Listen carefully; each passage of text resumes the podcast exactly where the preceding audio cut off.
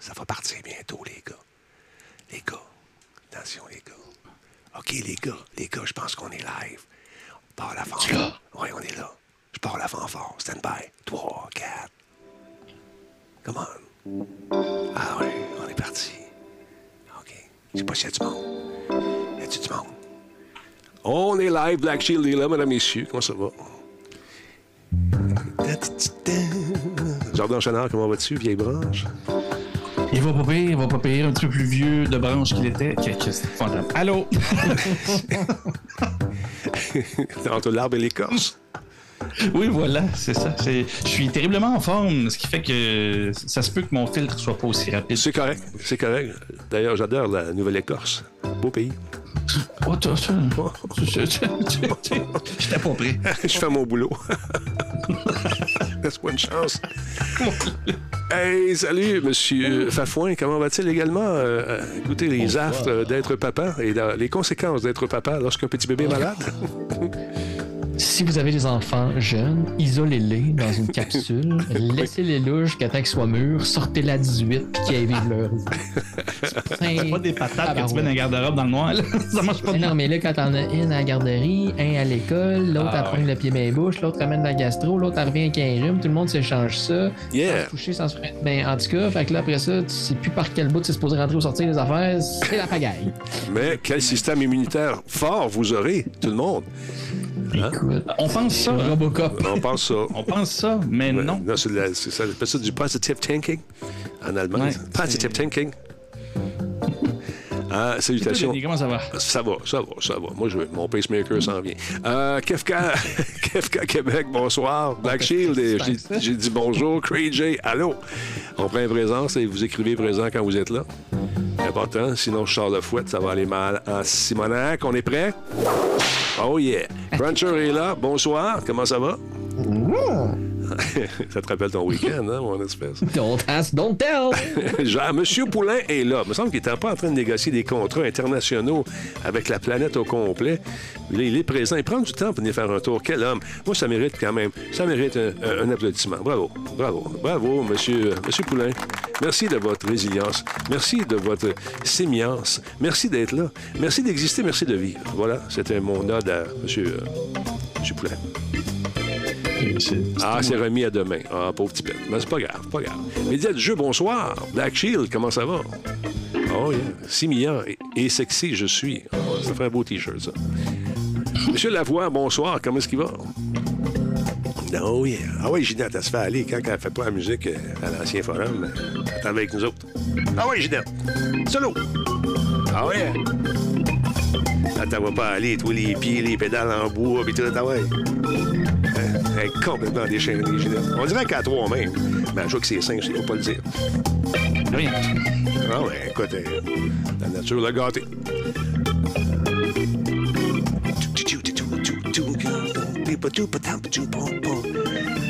Et soit neuf. Super, puisque j'écoute Radio Talbot. Ben, c'est gentil, M. Lavoie. Merci beaucoup. Cyberrat, bonsoir. T'es en retard, Cyberrat. Hum, les têtes vont rouler. Ah oui, Ginette.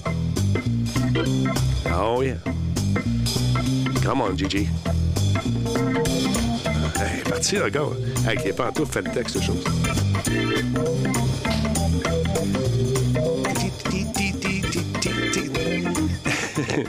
Hier, on voulait jouer avec The Forge? The Forge vient nous rejoindre. Bien joué. OK, OK. Installe le jeu. Il m'avait déjà dit qu'il l'avait installé. On jouait à Battlefield 2042. Fait pas sa mise à jour. Arrive en retard. Son micro marche pas. Pas capable de me rejoindre. Ah, je te jure, ça a été l'enfer. Mais on ne sera pas là ce soir. hein. Pas ça, jouer online. Il me semble que c'est toujours demain. Hey, merci Ginette, c'est super bon. Comment? Let's go, bravo. Bravo, on applaudit Ginette. Merci beaucoup Ginette, excellent show. Ah, on change de registre maintenant. Avec euh, la flûte à bec. J'ai aucune idée. Ah, Est-ce qu'on est dans un film de Disney? Oui, les petits oiseaux, les papillons et Bambi qui se promènent, qui galopent partout dans la steppe canadienne. Au loin, on peut assister des espèces de films de l'ONF avec un, un narrateur euh, pas français, mais avec un français international. Ah, le castor et ses grandes dents dévorent des bouleaux. Malgré la mauvaise humeur du fermier qui retrouve ses terres inondées. Car oui, le castor est bricoleur.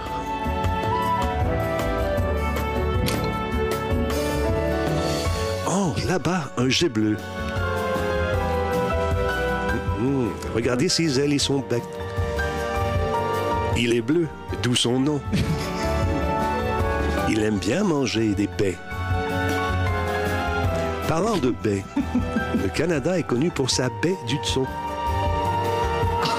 Ben non. Ben, je te dis. Mais. Ah là là là. Oh, wow. Quelqu'un qui arrive là, il se dit L'ONF. il y a autant de followers.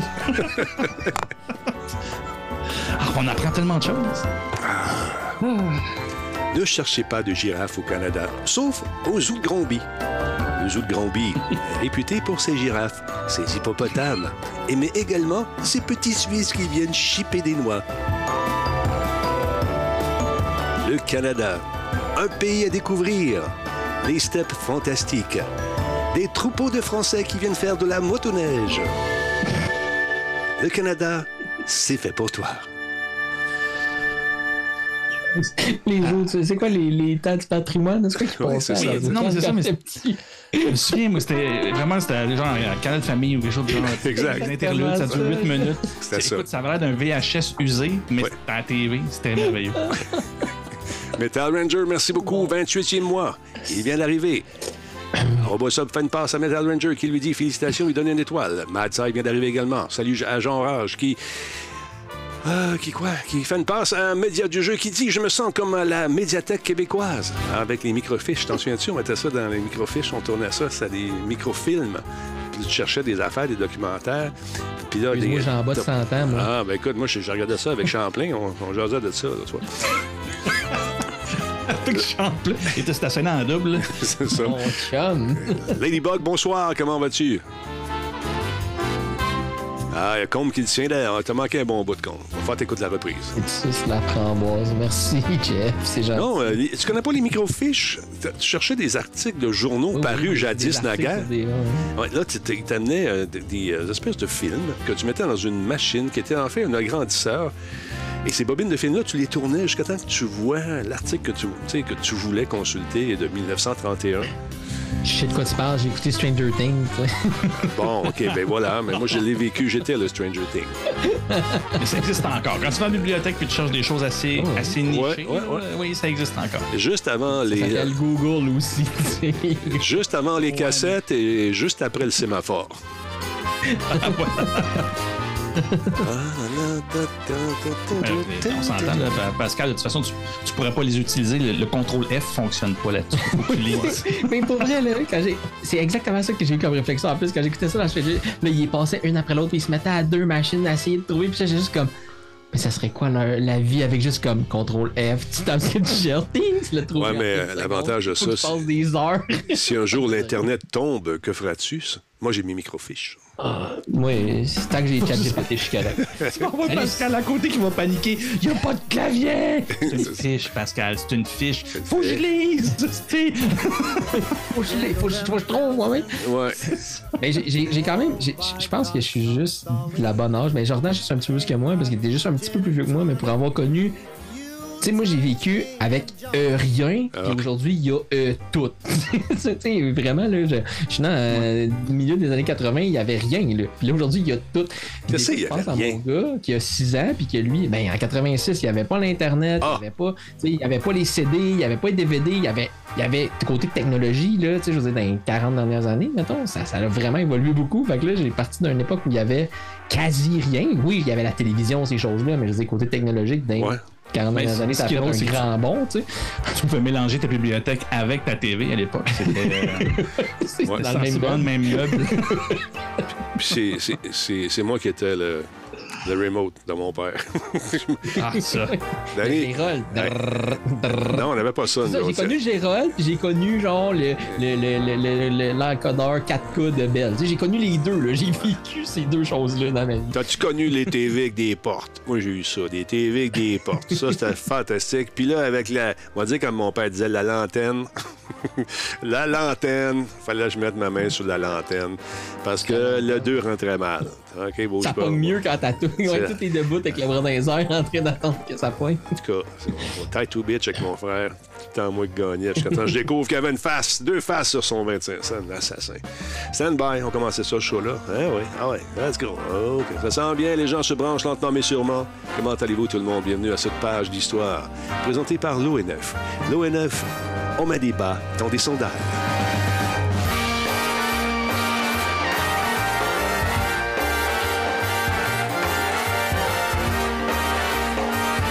Salut Marc!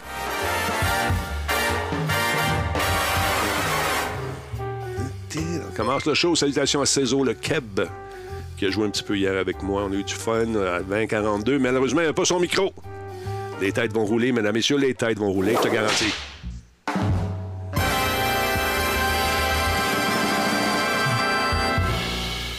Cette émission est rendue possible grâce à Coveo. Si c'était facile, quelqu'un d'autre l'aurait fait. Solotech, simplement spectaculaire. PQM.net, la référence en diffusion web depuis 30 ans. Voice Me Up, pour tous vos besoins téléphoniques, résidentiels ou commerciaux. Bon, le drôle de petit son que vous venez d'entendre, c'est mes dents qui ont pété sur mon casque. Hmm. Salutations, les gars. Comment allez-vous ce soir? Je suis content de vous retrouver. Deux, deux personnes qui ont été affligées par différents mots au cours des dernières semaines, mais que je retrouve en forme. Hein? C'est merveilleux. Vous êtes splendides, les gars. Jean- Jordan, comment vas-tu? Regarde la face. Regarde ça. Oui, tu beau? Ben, écoute, hein, écoute, on dirait que j'ai le soleil dans le visage.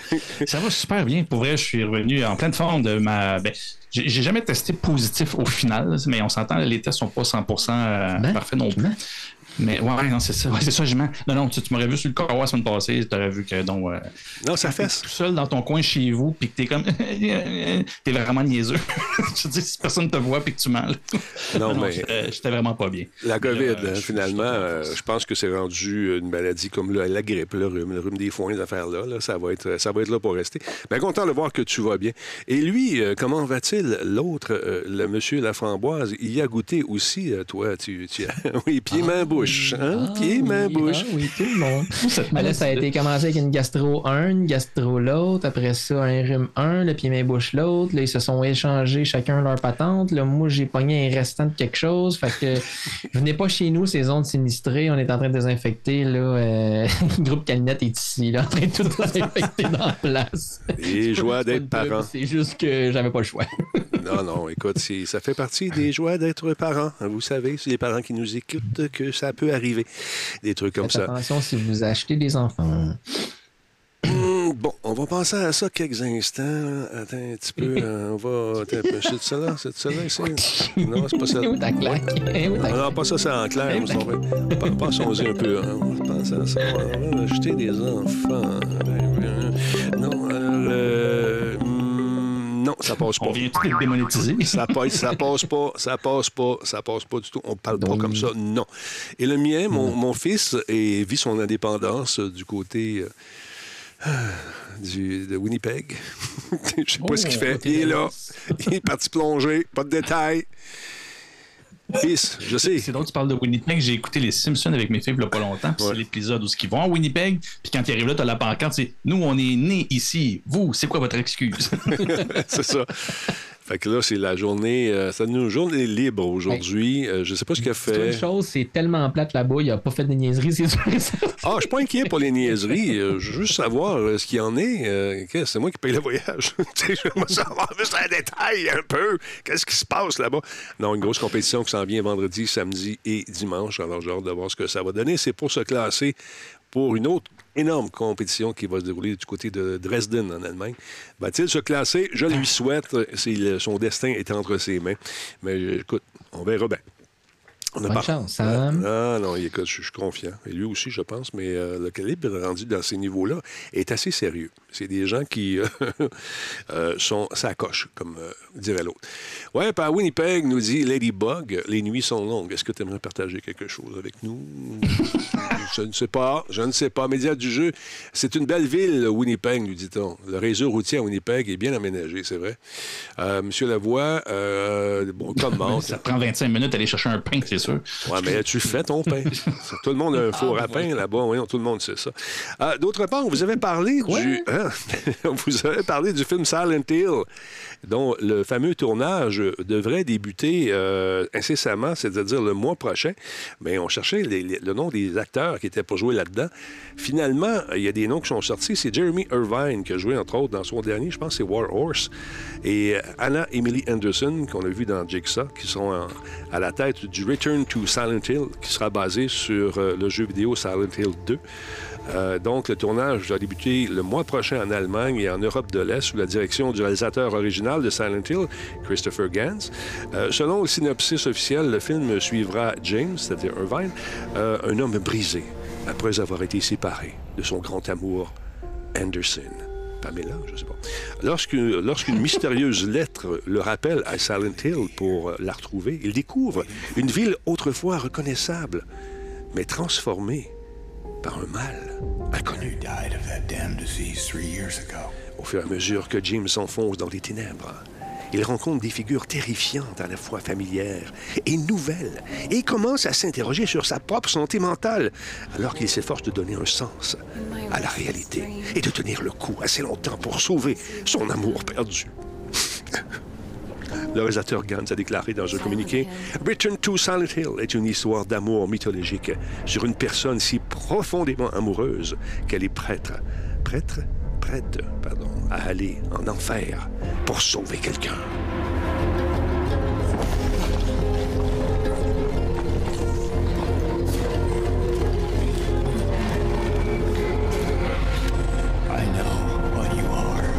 Non, Pedro Pascal n'était pas disponible pour faire le rôle, je pense.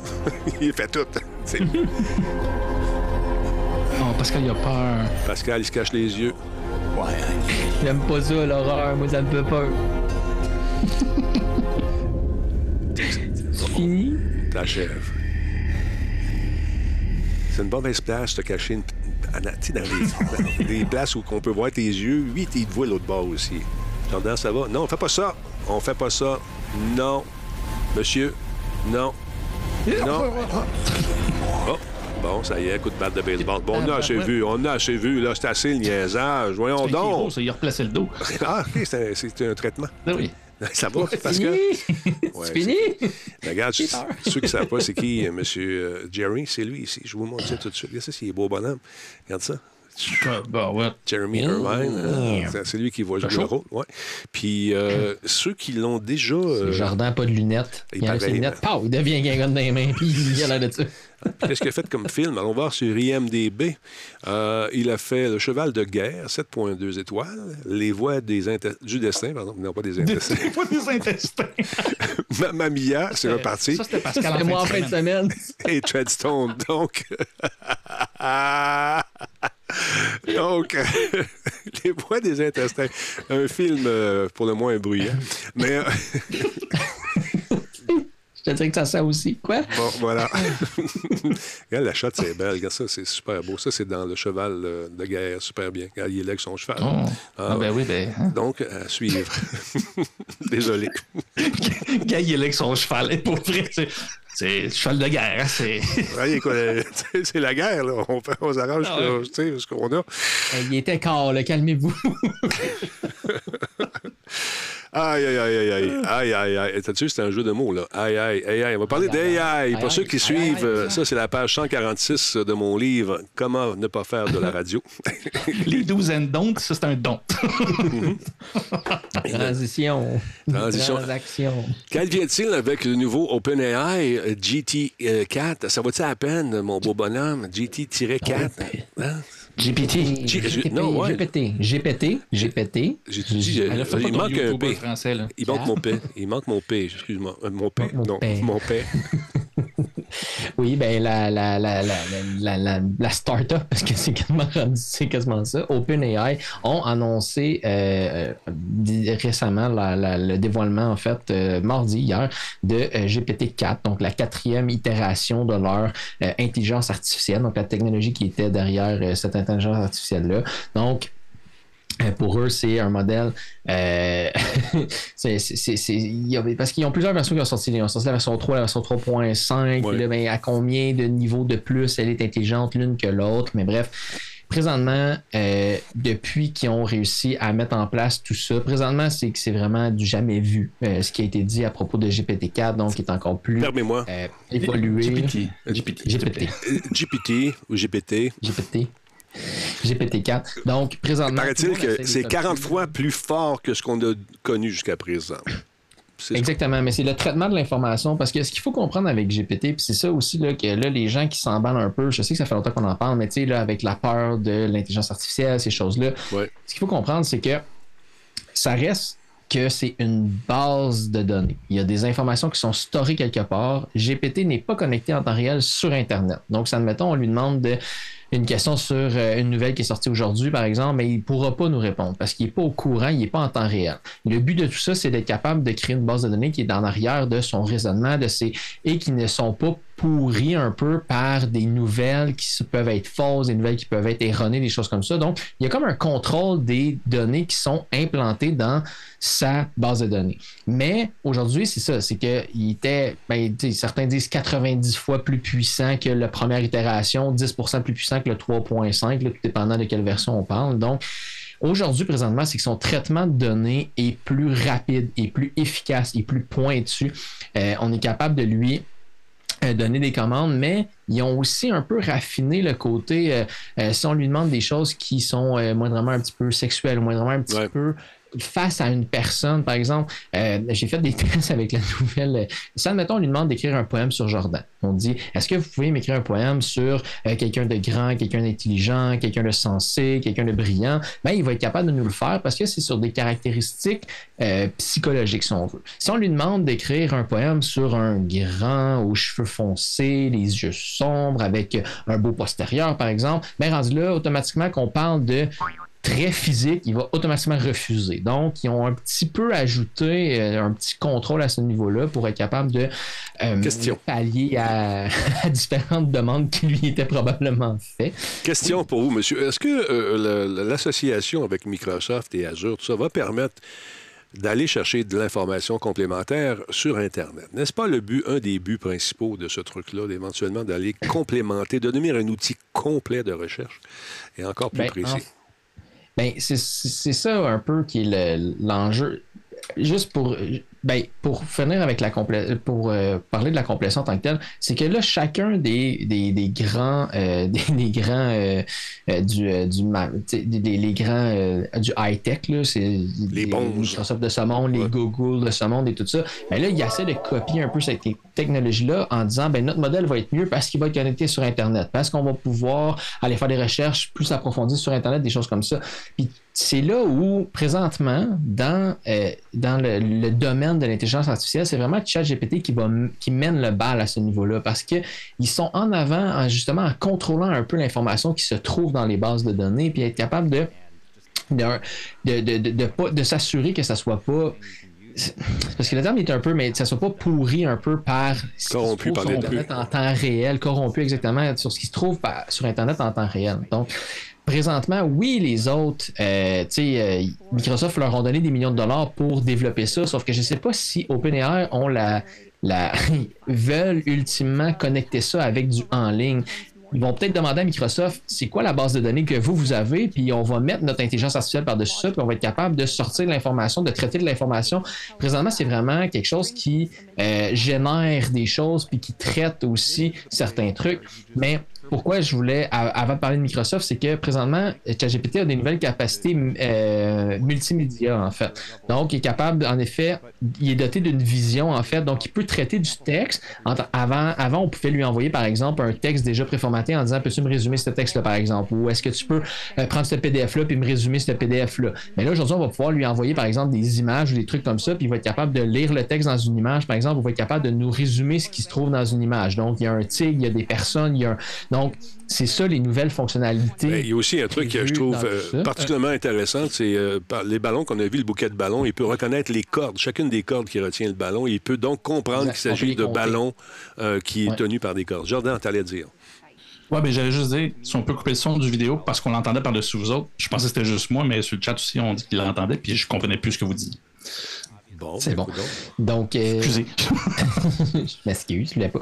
Donc, bref, tout ça pour dire que euh, c'est le début de l'intelligence artificielle. Et puis, il faut juste garder une petite réserve quand on parle de l'intelligence artificielle parce que, oui, l'intelligence artificielle semble excessivement intelligente, mais en réalité, c'est plus un, euh, c'est plus un gros coffre, c'est plus une grosse base de données, comme j'expliquais, qui contient plein d'informations et qui est capable de les traiter tellement rapidement qu'en temps réel, est capable de nous sortir de l'information de cette mine d'informations-là. Par contre, faut, parce que là, les gens disaient Ah, mais là, il est capable de passer des tests de médecine aux États-Unis, il est capable de faire ci, il est capable de faire ça. Oui, parce que ça se trouve dans une base de données, la question est là, je vais être capable d'aller trouver la réponse. Mais il y a quand même des limitations parce que il y a un chercheur en fait qui lui a fait passer un test euh, psychologique en fait là pour savoir c'est quoi son niveau de maturité intellectuelle si on veut. Puis ça reste que le ChatGPT a comme l'intelligence si on veut d'un enfant de 9 ans. Donc ça reste que sa propre prise de décision, son propre libre arbitre est capable de faire des décisions qui sont euh, critiques, est capable de faire de la philosophie, des trucs comme ça, est capable de faire d'avoir un raisonnement complet, mais on n'est on pas encore rendu là parce que là souvent les gens voient ça et sont comme ah, c'est le prochain Robocop, je capote, j'ai peur, ça me, ça me fait angoisser puis ça c'est quand même de l'intelligence artificielle, mais dans ce cas précis-là, oui, il apprend des choses, il apprend à traiter plus rapidement de l'information, mais il apprend pas à générer de l'information dans sa base de données qui, euh, qui est déjà remplie en fait. Donc, il faut faire attention un petit peu aux limitations que ça a, parce que ça peut paraître gros quand on lui dit Hey, résume-moi euh, le dernier jour d'un condamné de, de Victor Hugo. Il va être capable de le faire parce que dans sa mémoire, il y a tout le livre de le dernier jour du condamné de Ouais. Victor Hugo, donc il va être capable de te le résumer, par exemple. Le résumé, c'est il meurt à la fin. Mais non, ce, ce que j'allais dire, puis c'est là où ce que euh, ChatGPT a ramené vraiment à- au niveau public des choses que le- le- la, la- les sphères de recherche connaissent depuis longtemps. Euh, il a pris tout le monde par surprise avec ça. Là, avec GPT-4, ce qui fait peur un peu, c'est qu'on voit que le public n'a pas compris le principe de l'intelligence artificielle comme ça. Puis on parle, on parle d'IA à, n'en plus finir, là, mais il y a différents types d'IA. Ça, c'est un LLM, Large Language Model. Et ça, on en a parlé déjà à l'émission, mais c'est comme c'est- plate, mais c'est ça pareil. C'est très poussé, mais tout ce que c'est, c'est un autocomplete boosté. Et là, la version actuelle est juste encore plus boostée. Après l'émission, pas maintenant, mais je vous conseille d'aller écouter une vidéo de, sur YouTube, c'est un YouTuber qui s'appelle Déficator. Si vous connaissez pas c'est qui, c'est quelqu'un qui est spécialisé en esprit critique. Et il- il donne plein d'exemples pour être capable de visualiser c'est quoi ça fait comme traitement. En bref, là, ChatGPT et tout GPT-4 en général ne comprend pas. Il n'y a aucune notion de compréhension de l'information. Sa réponse est statistiquement le prochain mot à suivre dans une phrase qui va être le plus crédible possible. Et si vous ne connaissez pas l'exemple, moi j'ai découvert cet exemple-là justement sur la vidéo que je vous parlais de, du YouTuber défécateur. Ça, s'appelle le- l'expérience de pensée de la chambre chinoise fouiller là-dessus sur Wikipédia, là, c'est super intéressant. Ça te démontre comment même toi, tu pourrais te sentir comme un chat GPT, c'est-à-dire on te donne quelque chose, tu donnes une réponse sans même comprendre, mais de l'autre côté, la personne a l'impression que tu as tout compris ce qu'elle te dit quand il n'y en est aucunement question. Fait que c'est ça. Et ChatGPT et GPT-4, c'est ça qui fait peur. Ça va se connecter sur plein d'API. Et là, on est dépendant de ce que les gens vont croire que ça va être capable de faire. Mais la seule chose qu'il faut s'assurer de comprendre, c'est que ça comprend pas. Ça fait juste prédire des mots. Bon, j'ai demandé de faire un résumé pour le plaisir tantôt. J'ai dit, je vais aller voir GPT-4, je vais lui parler de cette, euh, cette faillite de, la banque là, dans le Silicon Valley. Bon, on va en reparler tantôt. Mais j'ai dit, résume-moi l'histoire de Silicon. Là, il a commencé à me dire, c'est une banque qui très, très... J'avais marqué faillite de, de, de, la banque. Et euh, donc, c'est une banque qui. Il n'y a pas de faillite. C'est une banque très prospère. Puis finalement, en plein milieu du texte, paf, ça a coupé et ça a dit, non, euh, les informations que je viens de te donner sont erronées. Euh, je ne peux pas compléter, malheureusement. Mais il était parti sur une lancée en train de me dire que ça allait bien, leur affaire.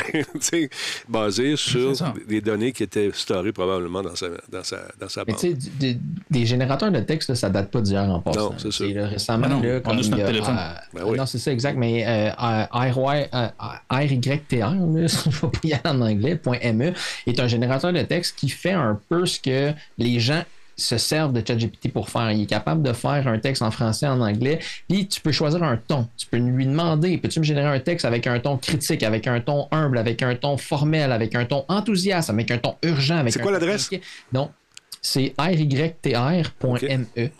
Puis, euh, après ça, tu peux lui dire ben, dans quel cas je veux utiliser ce texte-là? Est-ce que je veux faire un post sur un blog? Est-ce que je veux faire un call to action pour euh, un appel à l'action? Est-ce que je veux faire une page couverture pour quelque chose? Est-ce que je veux faire euh, une question pour des interviews, des trucs comme ça? Donc, euh, avec la version gratuite, on peut faire, par exemple, générer des textes jusqu'à 5000 mots, je pense. Mais ça reste quand même que les, les générateurs de texte, ça ne date pas d'hier. Puis, ChatGPT, la couche qui ajoute de plus à ça, c'est que il va être capable de mettre en contexte ce que tu lui dis au lieu que tu sois que aies besoin de le choisir dans, un, dans, une liste dans une liste déroulante. Donc, dans le cas de, euh, dans le cas de, de, de, de il faut que tu lui dises Hey, donne-moi un texte convaincant pour une description de job, admettons. Ben là, il va être capable de te le formuler. ChatGPT, tu peux juste lui dire Peux-tu prendre un ton convaincant pour me faire une description de job pour un poste de rédacteur en chef de telle compagnie? Lui, il va juste comprendre comme disait Jordan, il va comprendre des mots, il va comprendre des clés, mais il fera pas un sens avec ta phrase en tant que telle. Il va juste comprendre des commandes précises. Il va prendre des liens statistiques. Exact, c'est ça. Mais c'est que la notion de compréhension, c'est là que toi, tu penses qu'il a compris ce que tu voulais dire, mais il a juste pris le mot que tu as dit comme étant convaincant. Dans lui, pour lui, du convaincant, mais c'est des tons un peu plus autoritaires, c'est des tons un petit peu plus. Puis là, il est capable. Mais c'est juste qu'il traite tellement rapidement l'information que tu lui donnes que là, toi, tu dis Oh mon Dieu, j'y parle comme si peux-tu me résumer tel livre, il va savoir. Mais en fait, il y a le livre en, il y a le livre en stock déjà, il le traite juste excessivement rapidement. Donc à ce moment-là, ben c'est là qu'il c'est là que euh, faut pas se faut pas se leurrer un peu avec ce que le résultat qui t'affiche versus qu'est-ce que c'est c'est la réalité derrière ça. C'est writer. Euh, ok, je comprends là. Ok. C'est ça. exactement. C'est, juste une intelligence artificielle qui t'écrit des textes. Lui là, ce que tu peux lui demander, c'est que tu peux nous dire, tu sais, puis il y a plein de compagnies qui l'utilisent là pour faire justement il des pas connecté sur GPT justement? Moi, il me semble que c'est pas grand il, date d'il y a vraiment longtemps, ce, site-là. Ça fait vraiment plus longtemps que ChatGPT que je m'en sers. Je ne dis pas à personne, s'il te plaît, c'est mon petit. Ouais, mais je parle surtout de GPT. Parce que ChatGPT, c'est nouveau. On peut interagir avec lui. Mais GPT en tant que tel, depuis GPT 2, Jasper qui est connecté sur, ce, sur cette depuis longtemps. Ben, Je sais pas, lui. Honnêtement, je, je, je sais. J'ai mal compris ta question, donc j'ai peut-être pas donné la bonne réponse. Je ne vais pas t'induire en erreur. Peut-être qu'il l'est connecté, je ne sais pas. C'est ça, on ne sait pas. Il y, en, il y, en, a aussi qui sont full indépendants. C'est juste que moi, j'ai découvert à quel point il était déjà connecté sur plein d'outils, je ne le savais même pas. Là. Ah, partout. à la fin de la journée, ce qu'il faut comprendre, c'est que l'intelligence artificielle, elle, elle est arrivée, elle va être là pour faire partie de nos vies. Donc, rendu là, au lieu de la craindre puis de juste comme partir en panique, partir à courir en rond avec un petit chapeau d'aluminium, mais ça serait peut-être juste bien de prendre le temps de comprendre comment elle fonctionne, de comprendre pourquoi elle me donne ces réponses-là. Puis, comme disait Jordan, comment ma perception de la réponse qu'elle me donne, c'est de dire Ah, ben, elle a compris 100% de ce que je lui demandais, mais alors qu'elle a juste généré selon des statistiques, selon des algorithmes, selon des. Tu sais, c'est toutes des algorithmes, là. Elle n'a pas un niveau de compréhension, tu sais, parce que on parlait récemment de du film Annabelle, le film avec la petite poupée qui était justement euh, pourvu d'une intelligence artificielle. Puis là, ben, elle, s'est fait dire ben, écoute que coûte, faut que tu défendes ma fille ou mon enfant, des choses comme ça. Puis ben, évidemment, ça tourne mal parce que ça fait un bon film d'Hollywood, mais aucune intelligence artificielle à ce jour va finir par réagir de cette façon-là. Ça peut pas arriver parce qu'elle n'a pas une notion de compréhension aussi développée que ce qu'on prétend qu'elle a parce que quand on se fait donner une réponse complète, on fait juste dire, ben mon Dieu, elle a compris ma réponse, fait que je peux discuter avec elle. Si vous voulez vraiment comprendre le niveau de compréhension, de, le niveau d'interaction de, ChatGPT, essayez d'aller lui parler pour avoir une discussion avec lui. Le matin, tu te connectes, salut chat. Comment tu vas? Il va dire tout de suite, bonjour, comment, comment je peux t'aider? Ouais, mais moi je l'appelle chat. Salut chat, mais c'est mon bud. comme salut chat. Là, c'est, tout de suite, c'est comme Salut, comment je peux vous aider aujourd'hui? Ben, comment ça va? Le genre, il te répond juste comme Ben, je suis une intelligence artificielle, je ne suis pas pour vous d'intelligence, donc j'ai pas de sentiments, donc je peux pas te dire comment je, vais, comment je peux vous aider aujourd'hui? Puis il insiste tout le temps sur comment, je, minute, là. Moi, comment je peux vous aider. moi, je jase avec mon Google Nest, là, puis on jase, mon ami, on a du fun. Ça me fait des jokes, puis là, Alexa répond. En tout cas, c'est. Ah, j'ai pas d'amis. Mais c'est de, de, l'autre côté, je conclurais sur quelque chose de, de juste parce que j'ai toujours l'air de chialer sur ça puis de, dire que c'est dangereux. Moi, ce qui m'inquiète, c'est de voir la quantité de monde qui veulent s'en servir puis qui ne comprennent pas comment ça marche. Ça me fait aussi peur qu'il y ait quelqu'un qui a un couteau de boucher puis qui le tient vers moi. Mm-hmm. Je veux dire, il ne veut pas nécessairement me tuer, mais il est dangereux pareil. Euh, ChatGPT et ces outils-là vont être super utiles et importants. Encore une fois, dans la vidéo que je vous parlais tantôt, il le démontre très bien à partir que tu fais du, juste le du input de données, c'est-à-dire tu lui donnes un cadre pour travailler, euh, tu peux écrire des scripts au complet. Tu peux t'aider à faire des choses que, qui, qui te prenait du temps au départ, par exemple, le syndrome de la page blanche, là, Hmm. tu pourrais lui donner, peux-tu me donner une idée par rapport. Là, tu lui donnes tous les paramètres. J'aimerais créer une image, tête. Puis après ça, c'est juste, lui, il va partir avec ça, puis il va te donner de l'info qui va être super utile. Fait que pour, c'est ça, le syndrome de la page blanche, écrire des scripts. Ils font une démonstration, ils ont juste donné, ben, tel personnage, il a tel caractère, il a telle façon d'être, il y a tel inside joke qui revient. C'est long, là. Tu as du input comme ça pour ChatGPT. Après ça, tu lui dis, écris-moi un script de 5 minutes, un dialogue où ce que un se chicane par rapport à tel sujet. Puis il t'écrit tout, puis ça marche. Puis il te le lise, puis Ouais. tu dis, le personnage est crédible parce qu'il a construit à- par rapport à la donnée que tu lui as rentré dans dans dans dans, dans- dans- je sais pas comment je fais cette phrase là que, que- que tu lui as donné voilà et que et qu'il y a de quoi construire Quand- à partir du moment que tu lui demandes des décisions ou d'avoir des l'initiative c'est là qu'il devient un bullshiteux parce Ouais. qu'il est construit pour avoir l'air de savoir ce qu'il dit C'est ça. Exactement. Mais euh, je l'ai fait, ça, pour un scénario avec le Z-Unit où on participait tout le monde. là. Euh, on va le jouer d'ailleurs un soir. Je vous avertis, mais euh, je sais que Jean-François Poulain ne veut pas camper le rôle que je lui ai donné dans le scénario, mais c'est pas grave. Toi, tu vas le faire, mon fafouin. Et puis, on va jouer le scénario. Idée originale de Denis Talbot, euh, tel que généré par ChatGPT. Ça va être le fun avec des effets de son, puis tout, puis tout, on va rire. Fait que c'est ça. Non, fait que ça, c'est... euh, moi, j'avais dans, dans- dans l'idée que nos amis de Microsoft travaillaient fort, fort, fort pour intégrer justement une notion d'Internet, avec bien sûr des balises très précises pour filtrer euh, les, les- les- les propos, tu sais, puis de générer une espèce de police virtuelle afin de s'assurer de la véracité des propos. Ou euh, est-ce que j'ai mal compris? Est-ce que ça va arriver? C'est ça que je me pose comme question. Je vais parler aux amis de Microsoft, on va en savoir davantage. Ben, moi, ce que j'ai compris, en fait, c'est que présentement, Microsoft a injecté de l'argent pour que ChatGPT développe plus leur outil, le rende plus Ouais. performant encore et tout le kit. Présentement, ils n'en ont pas pris possession. Je ne sais pas s'ils ont une part de ça, ou ils peuvent l'utiliser à leur propre. euh, peuvent. Ils peuvent, ok, c'est Oui, ils peuvent, en parce sont- que il, il- dans- dans- est intégré à Bing oui, c'est ça, j'allais dire, dans Bing, il est là. Puis également, dans la suite euh, euh, Office, si tu fais un PowerPoint, tu disais, génère-moi des images de vieux microphones, tac, tac, tac, euh, il, va, il va te les sortir, mais tu sais, c'est plus, plus toi qui es obligé d'aller sur, sur le web, aller fouiller, taper, tu le dis, puis il te fait des choix. Euh, Fais-moi, sors-moi ça un peu plus funky. Fait qu'il va t'en, trouver des un peu plus bizarres, un peu. Fait que je trouve ça intéressant. Ça vient d'alléger beaucoup le travail. Puis, j'imagine, au niveau de la collecte d'informations, ça doit être plus facile aussi. On jase. ça va aider un petit peu Ça va aider un petit peu également. Microsoft, présentement, tu sais, je vais prendre un exemple là, euh, dans mon travail de tous les jours versus euh, tu sais, ce qui se passe sur Bing, mettons, ou sur un moteur de recherche. Je donne un exemple. Présentement, euh, avec euh, des lois qui ont été instaurées au Québec, là, la loi 25 au niveau de la protection des renseignements personnels des personnes dans des entreprises, des trucs comme ça, ben, il y a euh, des, des, des penchants qui demandent à une entreprise d'être capable de faire une classification des données. Donc, de dire si j'ai le nom de quelqu'un, ça se classe où versus si j'ai sa carte de crédit versus si j'ai son NAS versus si j'ai. Donc, être capable de faire une classification des données, là, du data classification dans le langage, Ouais. euh, pour être capable de savoir quel niveau de protection j'y apporte ou quel niveau de prudence que, quand je la manipule ou qui a accès à quoi et pourquoi. Ben, je pense que les outils comme ça, autant on en a peur parce qu'on s'en sert pour se faire des dialogues, se faire générer des images dans des PowerPoint, des choses comme ça, ça a quand même un avantage parce que quand Microsoft, justement, qui ont, euh, de leur côté, ils appellent ça Purview pour être capable de.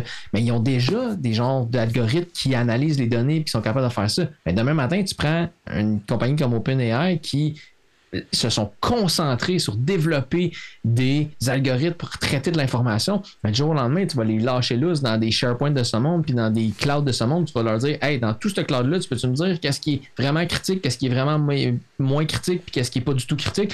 Il va être capable, tu sais, ça va être tellement puissant pour des fins très importantes, tu sais, dans ce cas-ci, ouais. ça va vraiment être important. Même chose potentiellement en médecine, des trucs comme ça. Donc, les avancées de voir ChatGPT qui devient plus efficace dans son traitement de données, ça reste, comme je disais tantôt, il faut que tu aies des données de base pour que tu sois capable de les analyser, pour que tu sois capable de, les, par exemple, les classifier. Ou de, Mais- là, tu, tu vas prendre des résultats médicaux de certains trucs. Est-ce que tu peux m'analyser ça? Tu peux me sortir le, le top 100 de ci, le top 100. Fait que ça, ça va être puissant pour ça. Puis là, mais rendu là, Microsoft, oui, ils investissent de l'argent là-dedans. Oui, pour faire Bing, pour faire comme ChatGPT, pour que le monde y trouve ça. Puis le Mais c'est ChatGPT, mais- sont, intégrés. Oui. Ils sont dedans, ils sont déjà, ils ont déjà les, les mains dans le pot de biscuits. Là. Ils s'en servent de ça là, en ce moment. Ils s'en servent beaucoup. Mais- Puis Mais on- je pense qu'il y a plus d'utilité Ah, il va en en avoir arrière de la d'autres. tête de Microsoft. Mon point, c'est de dire que pour eux autres, ils vont vraiment s'en servir dans plein d'autres Ah, ben, c'est sûr. services qui offrent. Puis ça va être beaucoup plus pertinent que ma recherche Bing qui est un petit peu plus euh, étoffée que ce qu'elle l'était. avant. Ben, je t'invite à l'essayer, la nouvelle version là, de Bing. Je l'ai installée. Moi, là, faut que tu demandes, fa- fallait que tu demandes un accès, mais je, je pense que c'est maintenant ouvert euh, au. C'est fini, là. Ouais. Ouais. Fait que tu- C'est ça. c'est c'est assez surprenant de voir ce qui sort et c'est c'est rapide. Euh, et puis, il y a beaucoup de. de- Comment dire, de, on devine ce que tu vas demander par rapport aux trois premières lettres, puis par rapport au contexte de ce que tu fais aussi. Fait que je trouvais ça quand même intéressant. Mais c'est certain que c'est la pointe de l'iceberg en ce moment. On, commence à s'en servir de cette affaire-là, puis ça va aller beaucoup plus loin. Euh, trouver des failles de sécurité dans un système euh, ou trouver les emails, euh, tu sais, quand tu as une grosse, grosse base de données, puis tu, tu demandes à ChatGPT, euh, hautement à scrap là-dedans. Ils le font déjà euh, de- avec leur courriel. Euh, Google le fait aussi, mais ça va être encore plus raffiné. Si ma recherche en Outlook elle pourrait être raffinée, là, je suis all-in que Microsoft injecte des milliards de dollars dans, dans GPT. Non, mais c'est ça. Mais c'est les, premiers, les premières utilisations. Puis, oublie pas une chose, c'est qu'à tous les jours, les gens qui l'utilisent nourrissent cette base de données-là en écrivant toutes sortes de niaiseries aussi. toutes sortes de recherches pertinentes, mais aussi toutes sortes de conneries. On teste, on teste, on teste. Et puis, à partir de ce moment-là, ben, nous, en tant que bêta-testeurs volontaires, on, on- on- on participe à l'évolution, justement, de ce robot, de ce, ce chatbot-là, qui va devenir, ma foi, euh, très, très puissant. Et euh, comme tu dis, on, nous, on pense à certaines applications, mais avec l'armée, on va s'en servir aussi. Il ne faut pas se leurrer. Euh, on va se servir de tout ça. Puis, écoute, ça peut être aussi bien que mal, cette affaire-là, selon l'utilisation. Comme, tout outil, pu- comme tous les outils puissants, Voilà. c'est tout le temps euh, ce que tu fais avec. Mais ça. ça. va être puissant des deux bords. Mais c'est ça. J'ai le goût d'enchaîner Fafon et tout de suite avec euh, les étudiants qui ont trouvé une façon bien cool de faire des travaux avec ça.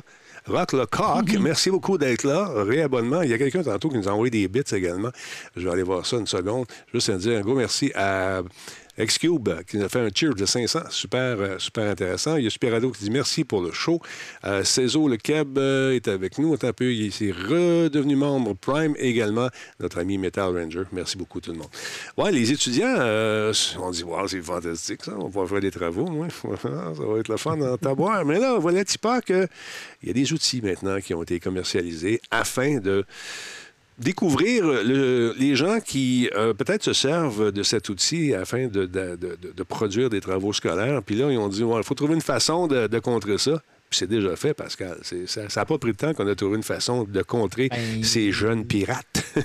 Ils se sont, ils se sont fait, euh, la société fran- française Co- Compilatio, euh, qui offrait déjà en fait euh, des outils euh, contre le plagiat en fait. Eux, ils se spécialisaient là-dedans. euh, selon leurs statistiques, 98% des universités françaises sont équipées dans leurs produits et ils permettaient de savoir s'il y a eu plagiat. Y a-t-il du texte qui a été trouvé sur Internet par exemple? Est-ce qu'il y a du texte qui a été trouvé dans d'autres livres? Des trucs comme ça pour savoir est-ce que la personne a juste cité tel quel ou a été capable de. Puis, ce que je trouvais euh, un peu intéressant là-dedans, c'est que eux, aussitôt que ChatGPT est arrivé, ben, ils ont pris ça pour peur, se sont braqués, ont dit Oh mon Dieu, euh, les étudiants vont pouvoir se servir de cet outil-là pour générer des travaux. Donc, ils se sont tout de suite retournés vers la, la, société. Ils leur ont demandé Avez-vous quelque chose pour contrer ChatGPT Là, ben, compilation, ils ont fait OK, mais on va se lancer là-dedans. Ils ont commencé à travailler pour être capable de trouver. Parce que c'est ça, c'est une chose qui est qui est bien, en fait, c'est que si je demande à ChatGPT de me générer un texte présentement, Jordan ouvre son ordinateur, il demande de générer le même texte avec les mêmes paramètres, potentiellement qu'on va avoir deux textes différents qui vont être générés chacun de notre côté. Donc, à la fin de la journée, si je prends le texte puis je fais juste le googler, comme on faisait à l'époque, de dire, Hum, ce passage-là, il a l'air un petit peu trop raffiné pour cet étudiant-là, je vais le googler. Puis là, ben, tu le trouvais exactement sur le site où il l'avait trouvé. Dans ce cas-ci, personne ne va te pointer vers ChatGPT parce que ce que moi j'ai fait générer dans mon chat privé n'est pas public. Donc, ça ne peut pas être trouvé nulle part d'autre. Donc, euh, nos deux textes pourront jamais être trouvés avec une recherche de base. Donc, eux ont développé l'outil qui date déjà de 2003, là, c'est ça que j'expliquais. Ils fournissent ce, ce genre d'outil-là. Et puis, ils ont été capables de savoir, euh, ils ont été capables de, de, raffiner un peu euh, leur outil qui permet de déceler à plus de 90% en fait, à savoir si c'est un, une intelligence artificielle ou un humain qui a composé le texte qui lui est proposé. Donc, il se, il se, se démarque là, dans le marché présentement. Puis, euh, ce que je trouvais, en fait, la, pourquoi je voulais amener la discussion là-dedans, c'est que l'outil existe. Là, les universités, aussitôt qu'ils ont vu ChatGPT, se sont braqués puis ont dit Wow! c'est un potentiel de plagiat. Exact. On veut que vous, vous, vous soyez capable de contrer ça. Puis aujourd'hui, quand j'ai lu ces articles-là, quand j'ai sais, j'ai lu sur ChatGPT 4, puis là, ben, j'ai essayé de creuser pour essayer de trouver plus parce qu'un grand ami à moi un jour a demandé, a dit, il faut que tu te poses plusieurs questions quand tu as une nouvelle qui se, qui se frappe à toi. Puis là, ben, j'ai trouvé cet article-là qui parle du, de l'UCAC et de l'Université du Québec à Chicoutimi qui, eux, se sont axés avec c'est quoi la manière d'encadrer l'utilisation de ChatGPT? Voilà. Donc, d'être capable de savoir, elle est là, l'outil, elle est là pour rester, au lieu de la battre, au lieu d'essayer de se battre contre l'outil, au lieu d'essayer de déceler chaque morceau, chaque morcelle, à savoir si ça a été fait par une intelligence artificielle ou tout le kit, comment on peut encadrer son utilisation, comment on peut, à la limite, encourager les étudiants à aller se faire générer du texte, parce que la réflexion que j'avais, puis je voulais la partager avec vous, c'est que aussitôt que j'ai lu l'article, ah, ChatGPT, c'est du plagiat. Moi, le premier réflexe que j'ai eu, c'est de dire, ben, c'est pas du plagiat. Du plagiat, c'est si jamais quelqu'un écrit un article, je vais la voler en tant que telle, puis je la remets directement à Aziz, mais je vole la propriété intellectuelle de quelqu'un, d'un être humain qui l'a créé, puis je la copie, puis j'en prends les mérites. par exemple. Ouais, mais là, c'est ça. Je me suis demandé. C'est un ben, outil, là. je- ben, en fait, c'est que je me suis demandé, à la fin de la journée, si je veux écrire un article ou même les nouvelles que je fais ce soir, là, mais quand je décide de faire une nouvelle, j'arrive avec mon angle. Par contre, dans la journée, j'ai trouvé un, deux, trois, quatre textes, articles, peu importe, qui parlent de cette nouvelle-là. Je les ai lus, je les ai synthétisés, je les ai analysés, puis j'en ai fait mon propre texte à ce niveau-là. Ouais. Donc, est-ce que c'est considéré comme de la plagiat de dire je prends l'information qui existe, puis, puis là, je me suis posé la question avec la nouvelle qui est sortie euh, hier au début de la semaine, comme quoi que Meta mettait, sur- mettait à pied 10 000 employés, mettons. Bon, mais si je m'en vais voir ChatGPT, je dis, peux-tu me résumer cette nouvelle-là, comme tu disais tantôt? Ben, il va te faire quelque chose qui a un peu ni queue ni tête parce qu'il n'est pas connecté avec l'actualité en direct. Par contre, si je lui dis, bonjour. Ben oui, mais si, admettons, je veux qu'il en crée une nouvelle. Sans y en injecter une, je veux qu'il en crée une nouvelle, fr- tu sais, à la base.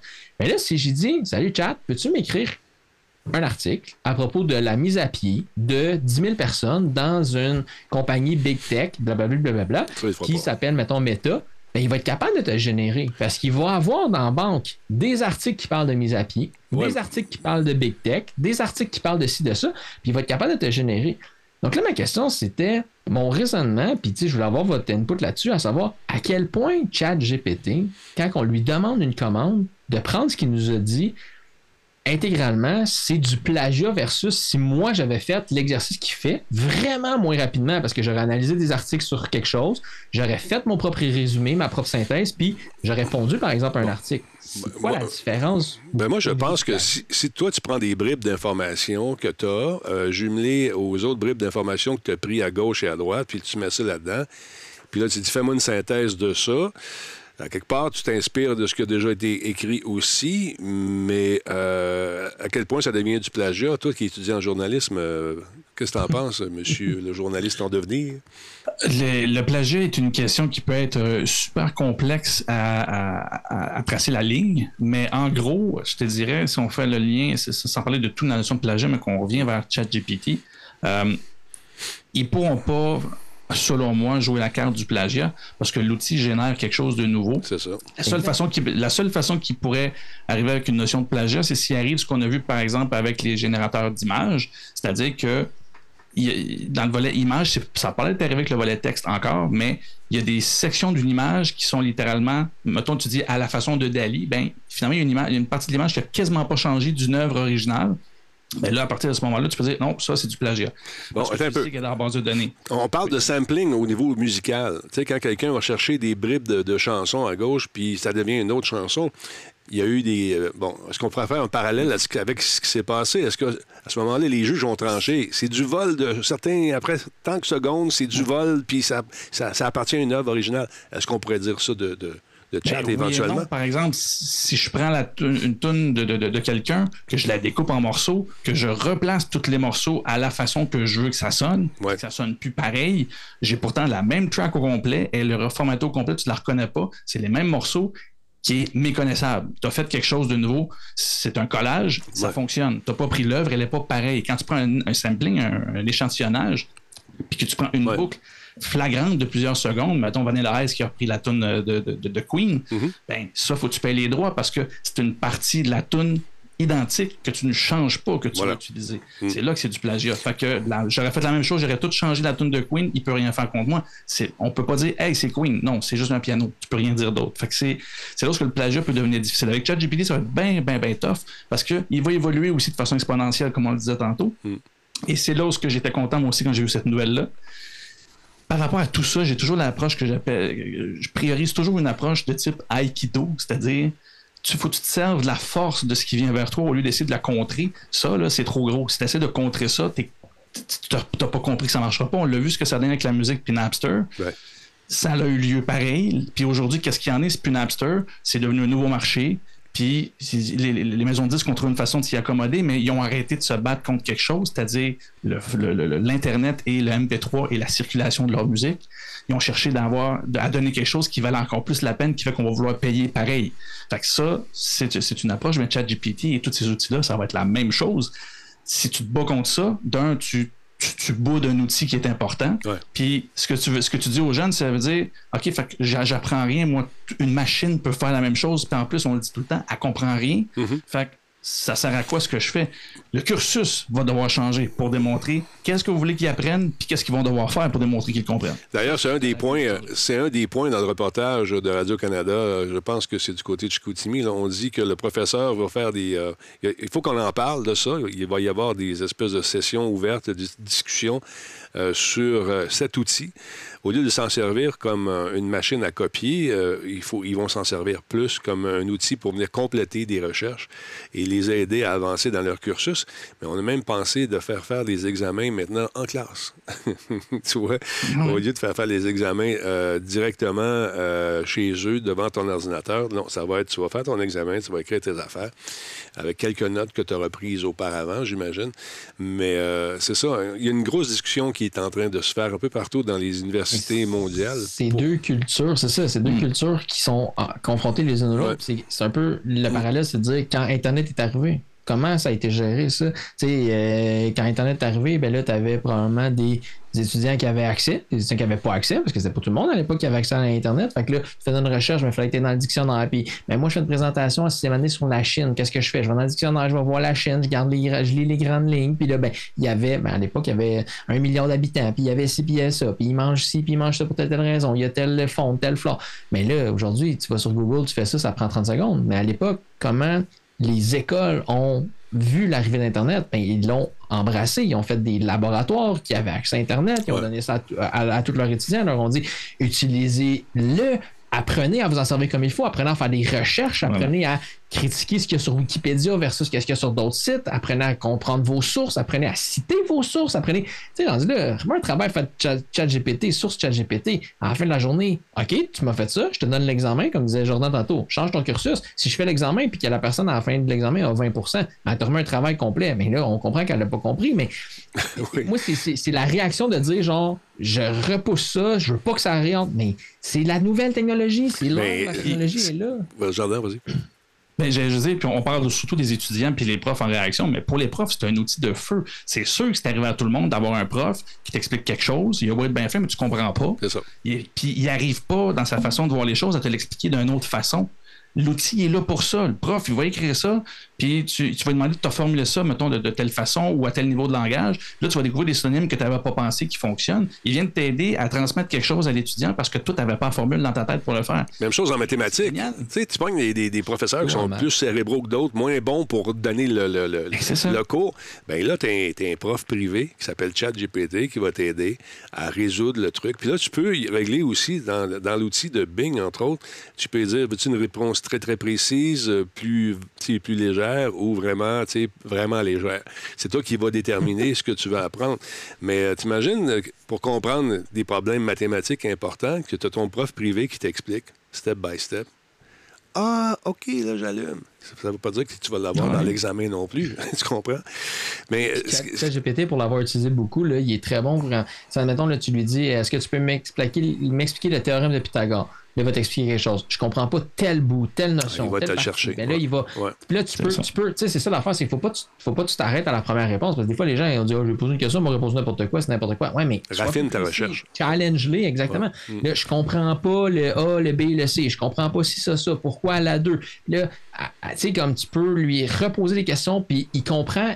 un- Une des forces qu'il y a versus un générateur de texte, c'est qu'il comprend la discussion que vous avez eue précédemment. Pas il la comprend, pardon, mais Il s'en se souvient. de la discussion qu'il y a eu précédemment. Donc, moi, ça. récemment, j'ai fait écrire un texte. Il me l'a écrit. Puis là, je dis Peux-tu le mettre au-dessus? Parce qu'il il écrit tous ses textes par défaut au. Moi, j'ai demandé des textes en français. Il le met au vous parce que c'est traduit de l'anglais. Puis, tac, il me l'a écrit au-dessus. Après ça, je dis Ce bout-là sonne un petit peu trop familier. Ce bout-là sonne un petit peu euh, trop formel. Puis là, ben, il, tac, tac, tac, tac, réussit à le réajuster. Ben, on ben- réussissait. Il réajustait avec mes commandements. mais ce que je veux dire, c'est juste que c'est comme disait Jordan, faut pas que tu faut pas que tu t'en empêches de l'utiliser, il faut que tu apprennes à bien l'utiliser. L'affaire aussi, euh, les jeunes ont trouvé une façon maintenant de contrer les- des, des trucs. Je ne sais pas si ça fonctionne avec le logiciel que tu nous as parlé tantôt, mais ils vont prendre un texte généré par ChatGPT et un peu à la façon des joueurs qui vont s'acheter des aimbots là, pour tricher, ben là, il y a des compagnies qui euh, se targuent de prendre ces textes-là et de les mettre dedans, de les changer complètement et d'être indétectables par toutes les façons.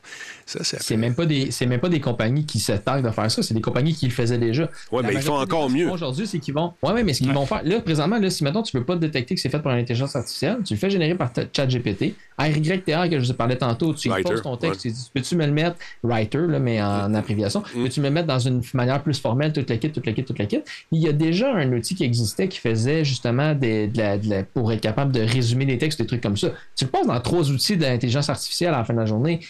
C'est sûr qu'on va être capable de déjouer le. Tu sais, c'est Ouais. des outils qui existaient déjà. C'est sûr qu'on va être capable de, de finalement déjouer, comme tu disais tantôt, ben, les, ceux qui pensent que c'est du plagiat ou les, méch- les méchants de ChatGPT. Mais ça va aller, euh, ça, ça va. Encore une fois, les techniques de détection vont se raffiner et puis euh, il y a sûrement des législations qui vont naître euh, un peu partout pour dire attention, là, on, se fait avoir, on a une gang de cancres qui copie.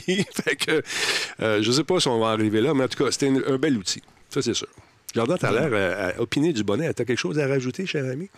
Ah non, non, pas du tout. Ben, c'est parce que quand tu as dit euh, euh, que, que, bref, qu'on ait une gagne de copie ou bref, qu'on utilise le ChatGPT et qui fait toujours les mêmes choses, ça, ça me rappelle juste la quantité de, de blagues, de relations publiques, Oui. de speeches, de ministres qui, a été- qui ont été faites et que tu te dis. Je veux dire, pour vrai, tu chiales sur le plagiat de ChatGPT, je dis, c'est du plagiat à grandeur. Je dire, ils ont un script qui se passe à la gang, ils changent le nom, puis euh, c'est tout. Là. Le- je sais pas si tu connais le site euh, Langue de bois où euh, tu écris. Ah, écoute, ça vaut vraiment, ça vaut, c'est- ça vaut la peine. C'est un site euh, qui est un site français et puis euh, qui te permet d'écrire euh, des discours. Langue de bois. euh, bon, je vais aller voir si je l'ai encore là-dessus. Euh, générateur de texte, langue de bois. Attends un petit peu. Euh, J'écris des bois, c'est pour ça. là. Mais ça permet donc, tu rentres des mots comme l'économie et puis. euh, attends un petit peu, je veux juste faire ça. Ah, Générateur de discours, OK? Générateur. Voyons, Caroline. J'ai, je sais pas, j'écris à l'envers, là. Pas long.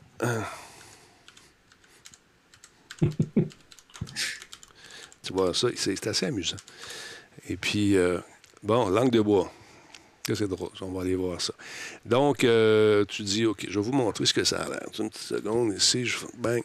Là, tu dis, OK, je veux avoir, il est un peu ici, générer, euh, générer un discours sur, mesdames, messieurs, euh, N'y allons pas par quatre chemins. L'ensemble des paradigmes managériaux auxquels nous sommes attachés nous amènera sans doute à dépasser le cap euh, qui nous manque euh, concernant, qui nous masque, pardon, le perfectionnement de nos processus internes. Bon, là, tu dis, OK, là, tu peux écrire, tu peux choisir les thèmes que tu veux, puis ils, vont euh, t'en générer euh, discours politique, mettons. euh, un peu. Où qu'on l'écrivait déjà, je me souviens plus. Mais en tout cas, il y a un endroit où tu peux écrire les sujets dont tu veux parler et ça te génère des trucs.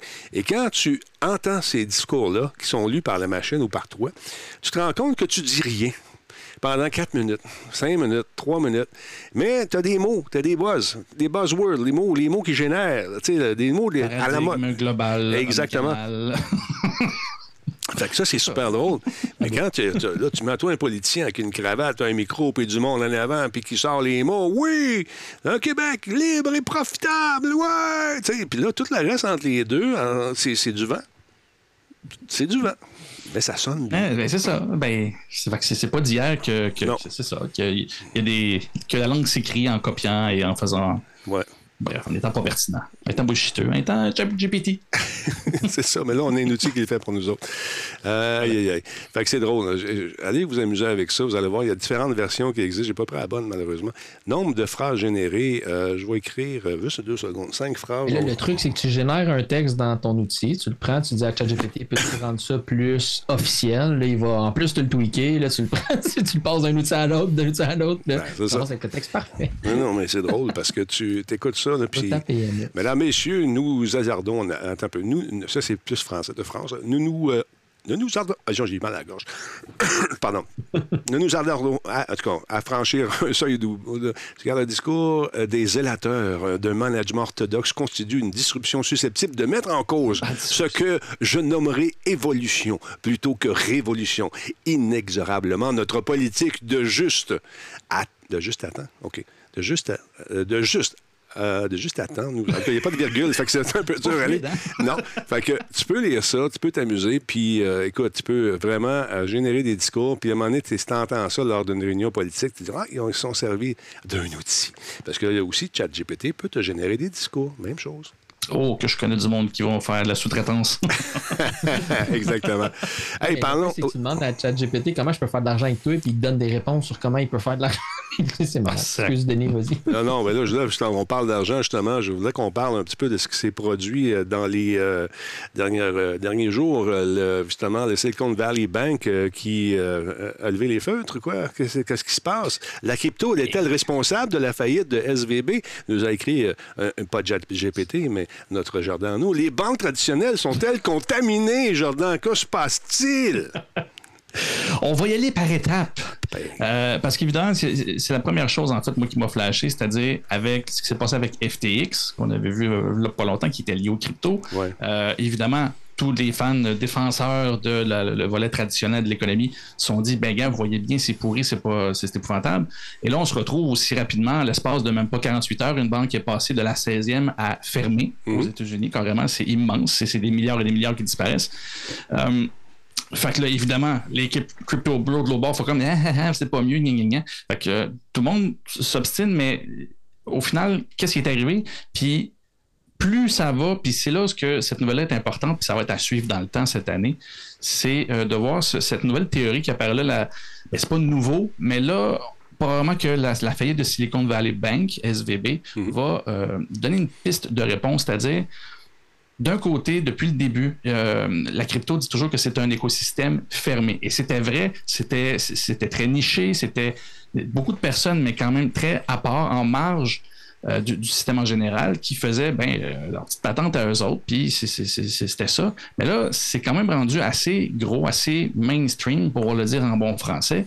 Euh, et là, SVB vient de démontrer que, à défaut que les systèmes soient connectés et que ce soit deux, univers complètement parallèles, ils vont peut-être trouver une source, Commune. sans que ce soit la source principale, mais une source commune qui est venue démontrer que, attends, là, la faillite de SVB a peut-être commencé avec la, la- la- la faillite de FTX. Et je vous explique l'espèce d'effet de cascade, puis c'est pour ça que faut attendre les enquêtes, mais tout semble démontrer que. Puis c'est pour ça aussi, prenez-le pour, pour le microcosme que c'est, c'est Silicon Valley. Et là, les banques qui ont fait faillite, c'est des banques très nichées aussi, fait que vous ne retrouverez pas ça demain euh, partout.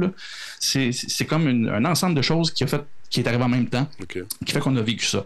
Fait que bref, euh, si on part du début, tu as SVB, la Silicon Valley Bank, qui, euh, ses clients, c'est pas des clients comme vous et moi, c'est des entreprises.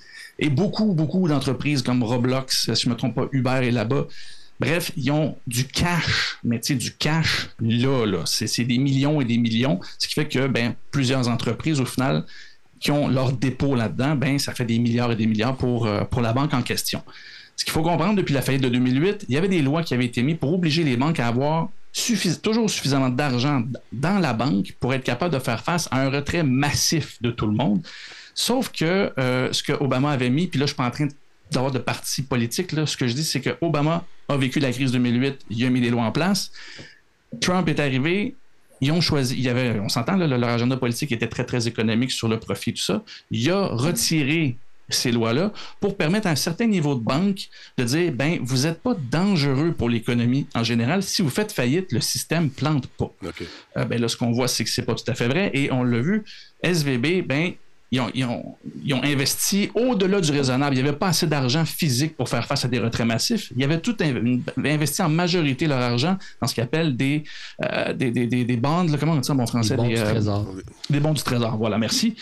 Fait que ce que ça fait, c'est qu'il y avait des investissements à long terme avec le trésor, donc le gouvernement, sur de, de à peine 1 puis sur plusieurs années. Et là, d'un coup, ben, il s'est mis à avoir une petite panique et les gens ont voulu retirer leur argent. Mhm. Mais il n'y avait pas tout ce qu'il fallait pour, pour redonner l'argent à tout le monde. Fait que là, ce qu'ils font habituellement, les banques, ils vont revendre ces bons-là qui avaient un petit profit. Puis, il n'y a pas de perte, c'est le gouvernement. Mais là, ils ont monté les taux d'intérêt et ces bons-là ne se revendaient plus. Ah, fait que ça, tout l'argent qu'ils avaient placé se vendait à perte. Fait qu'au final, même s'ils ont tout vendu, il y avait pas assez d'argent. Et là, ben, la panique, il y en a qui se font dire on peut pas vous donner votre argent tout de suite, puis ça donne comme en 1929. Le monde attend devant la porte, ça, ça Donne-moi mon cash. Donne-moi mon cash. Ben, c'est ça. Puis là, on s'entend, comme je vous dis, c'est pas monsieur, madame, tout le monde. C'est sait bonhomme qui arrive là, euh, c'est parce que je veux mon voulaient- 500 millions, là. Je veux mon 500 Pourquoi millions. Ces compagnies, ces compagnies-là voulaient leurs 500 millions, voulaient leur. Euh, ils- Parce qu'ils voulaient avoir l'argent avant qu'il n'y en ait plus d'un caisse. Voilà. C'est aussi, je te le dis, c'est aussi con que ça. Ils font comme, OK, s'ils n'ont pas d'argent pour payer tout le monde, je veux être celui où ce qui en reste assez pour me faire payer. C'est carrément ça, la panique qui est arrivée. Là, je vous évite les détails de dire est-ce que le gouvernement a bien fait ou pas? En fait, il n'y a pas eu le choix de promettre à tout, à, tout le monde, finalement, que euh, leur, compte allait être honoré. C'est-à-dire que si tu avais 500 millions-là, ben, le gouvernement va te permettre de garder confiance en l'économie et te donner ces 500 millions-là. Et là, on revient à ce qui nous intéresse par rapport à la crypto. Il y a deux autres banques qui ont fait faillite dans les mêmes jours, Signature et l'autre que j'oublie. Et eux étaient pas- très, très, très investisseurs, très présents dans le milieu crypto. Et quand FTX a tombé, il y avait une bonne partie des clients de Silicon Valley Bank qui avaient aussi des comptes là-dedans. Et ces, cet argent-là était placé et beaucoup placé dans la crypto. Quand ça a planté, Ça beaucoup d'argent se sont perdus, Ben oui. évidemment. Ben oui. Mais pas toutes. Mais si je prends toujours l'exemple, mettons, de, de M. Roblox qui fait comme Wow, j'ai plus de cash flow là, mais moi j'ai besoin de cash flow pour payer mes employés et tout ça. S'en va chez SVB, il fait comme ce que j'avais de côté puis que je faisais en intérêt. Là, je le veux cash. Donne-moi Là, mes t'as billes. l'autre que ça arrivait à la même chose. Mm. L'autre, ça arrivait la même chose. Là, c'est là où ce que je vous dis, c'est tellement niché. C'était niché sur les entreprises technologiques de Silicon Valley. Il y a eu une capote d'un bord, puis après ça, ça a fait effet boule de neige. Et au final, c'est c'est là où ce que l'enquête va nous le démontrer. C'est pas que le système est lié à la crypto en tant que tel. C'est la panique que c'est a été Il y a créée. tellement d'argent en circulation que quand il y a de l'argent qui disparaît d'un côté, puis que tu veux te refaire de l'autre côté dans, dans le système traditionnel, ben, c'est un impact indirect. C'est là ce qui parle de contagion indirecte pour faire Ouais. un petit peu un lien avec, euh, avec un virus. Qu'est-ce que tu allais dire, Pascal? la troisième banque. Pardon? Silvergate, la troisième banque. Fait que voilà le petit cours d'économie 101. Fait que ça va être autant intéressant qu'important parce qu'on a, je- je- on le dit depuis longtemps, là, on a beau voir toutes les fraudes du côté de crypto et tout ça. C'est quelque chose qui existe. Il y a beaucoup d'argent qui circule là-dedans. On voit que les banques aussi sont là-dedans. Mm. Et que là, ben, s'ils découvrent un lien indirect là-dedans, ça va légiférer vite parce qu'ils peuvent Et- permettre que ça se déroule comme ça.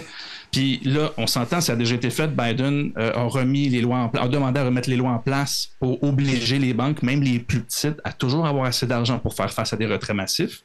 Tant pis pour générer plus de profits, vous le ferez moins vite, mais vous serez capable de faire face aux crises.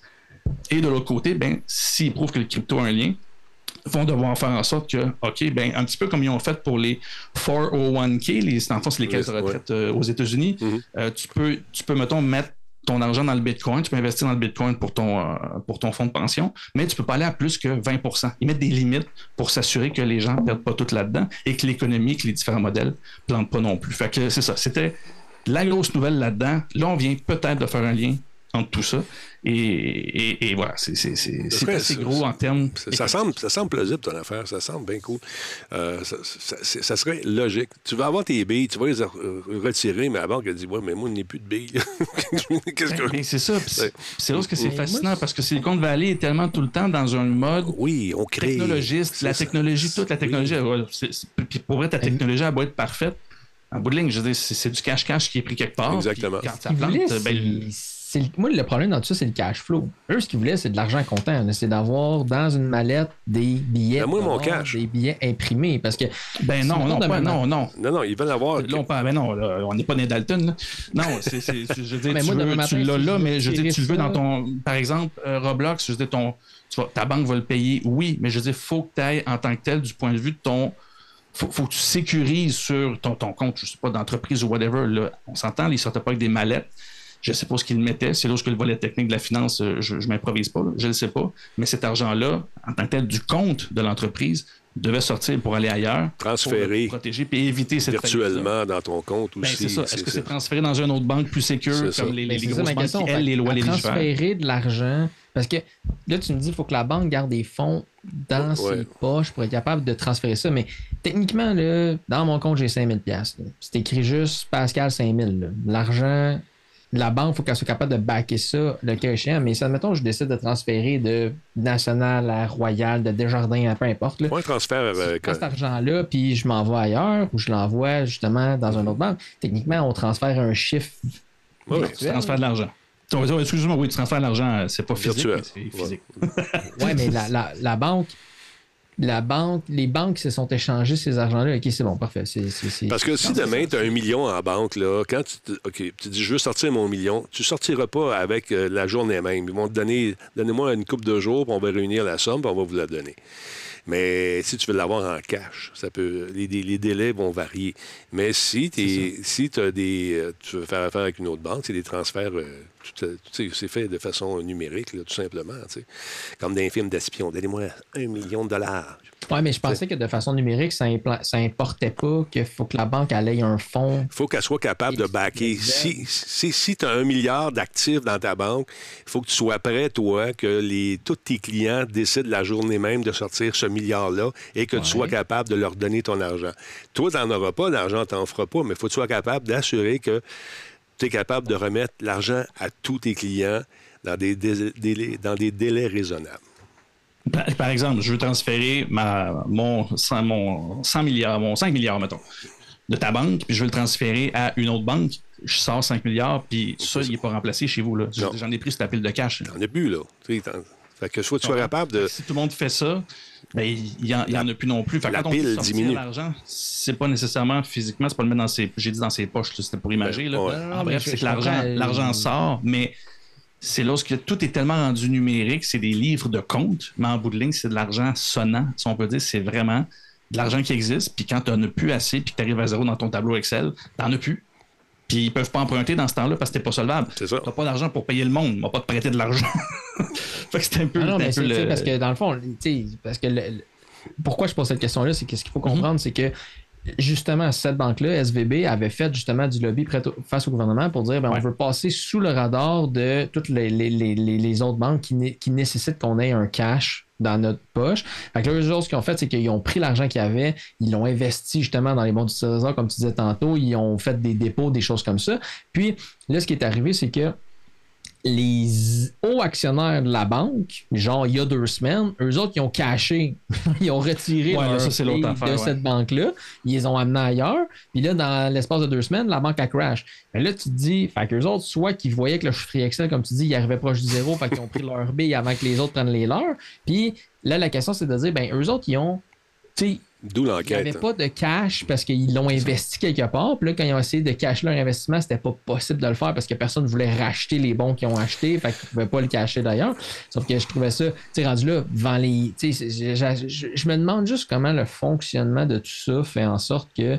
Il n'y avait aucun moyen de prévenir, de prévoir. Oui, ils ont comme passé sous le radar parce qu'ils ont demandé d'être sous le radar. Mais là, quand il y a des actions comme Mais- concrètes qui peuvent se Ils produire. n'ont pas prévu, c'est c'est aussi con que ils n'ont jamais prévu que le gouvernement augmente les taux d'intérêt à ce point-là. Exact. Puis c'est- ça tient autour de C'est- ça. Puis le gouvernement, il savait que ça ferait ça, c'est-à-dire, il savait que ça frapperait certaines banques. Ils n'ont jamais vu venir cette faillite-là. Comme je disais, il y a plusieurs ingrédients qui font qu'on est à- que ça en est arrivé là. Mais de passer de 1% à 5 je veux dire, quand tu gères des milliards, là, Ça paraît une bout. petite claque, là. Ah là, ouais, ça sent paraît, ça je sais pas combien de milliards. Mm. Puis, puis c'est là où ce que. Puis l'exemple des bons, c'est un petit peu comme on, on l'avait vu aussi euh, en, bourse. C'est que là, tu te retrouves avec un bon de 1% Là, tu te dis non, il faut que je le cache parce que faut, faut, faut, faut- je le transforme en argent. Mais là, tu peux plus le vendre sur le marché. Parce que est tu t'arrêtes puis il est comme je vais pas prendre ton 1, 1 sur 5 ans. Je peux l'acheter au même prix sur 5% sur 5 ans. Laisse faire ton 1 Fait qu'il vendait à perte. Puis c'est ce qui fait qu'en bout de ligne, quand ils ont eu tout vendu, Ouais, ils ont réussi à rembourser une quantité de monde. Puis là, ben, ils ont fait zéro. Puis c'est. Est-ce qu'il va- On n'a plus, rien pour aller la chercher. Là, est-ce qu'il y a des délits d'initiés là-dedans? Est-ce qu'il y a des gens qui ont profité de ça?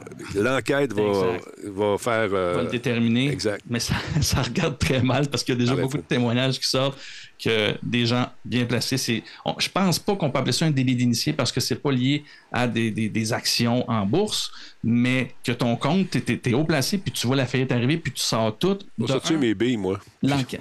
Ben, c'est que d'un, niveau- on, en- on en parlait euh, Ouais. avant l'émission, là, la valeur de l'argent est liée à la confiance du public. Si toi, tu es le big boss de la banque, puis tu pars en panique avec ton argent, tu as participé à éroder la confiance envers le système. Ce qui fait que d'autres, tu as participé à ta faillite, tu vas être coupable. Fait que j'ai bien hâte de voir comment l'enquête va aller. Parce que c'est ça, il y a une couple de témoignages assez clairs qui donnent pas des, une belle image. Bon, enfin, c'est des banquiers. Oh, excusez. J'ai une maison. C'est ça. Ben, c'est-. Écoute, on va, on va suivre ça. On parle du. Quelqu'un qui parle du Crédit Suisse également ou du Crédit Lyonnais, c'est ce que j'ai vu.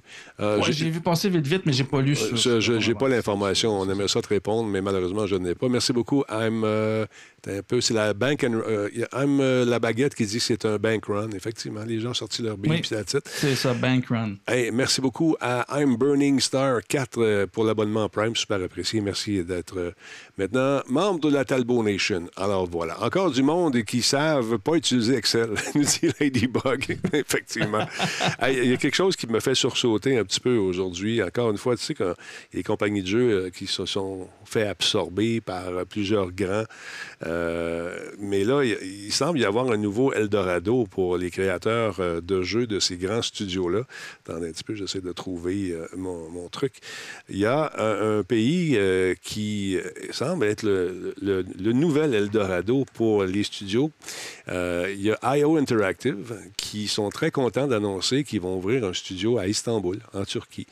Et puis, euh, ils sont contents, c'est le fun, ils sont heureux, tout la kit. Mais quand on fouille un peu, on se rend compte que c'est une raison économique purement et simplement. Mais dans le communiqué officiel, je vais vous le lire, et il n'y en est pas question, on ne parle pas de ça, bien sûr. On nous dit euh, IO Istanbul sera situé à Maslak, euh, Et a été mis en place euh, pour établir un centre de développement de jeux AAA dans la région et créer des expériences de jeux uniques pour nos joueurs à travers le monde. C'est ce qu'ils ont déclaré donc aujourd'hui dans le communiqué. On a rajouté notre équipe à Istanbul jouera un rôle important dans nos productions ambitieuses. Le fameux Project 007, Project Fantasy et Hitman. Donc le jeu 007 sera fait à Istanbul. La référence à Hitman est autant plus remarquable qu'en début de semaine, le studio a indiqué aux joueurs qu'ils ne devraient pas s'attendre à un nouveau Hitman de sitôt. Ça va arriver, ça n'arrivera pas, mais ça s'en vient. C'était un peu ça que ça, c'était un peu ça qu'on nous disait. Donc, euh, écrit par ChatGPT. c'est exactement. Donc, le studio prévoit continuer à développer Hitman World of Assassination, sa version rebaptisée de Hitman 3 qui incorpore du contenu des deux titres précédents. Euh, dans son annonce de IO Istanbul, le développeur a ajouté, et je cite, avec une scène de développement technologique mobile florissante, nous avons identifié Istanbul comme une région remplie de talents, furieusement passionnée, axée sur le développement et, la et techniquement très créatif. Istanbul est également une ville riche en histoire, offrant une forte présence culturelle, une architecture historique, des vues étonnantes euh, sur le euh, Bosphore et une culture vibra- vibrante et variée. Ces éléments ont fait que de l'ouverture d'un studio à Istanbul un grand pas en avant pour IO Interactive qui cherche à créer des jeux percutants sur toutes les plateformes pour tout le monde, ainsi qu'établir un point d'ancrage pour le développement AAA en Turquie. Moi, quand je lis ça, je vois cheap labor.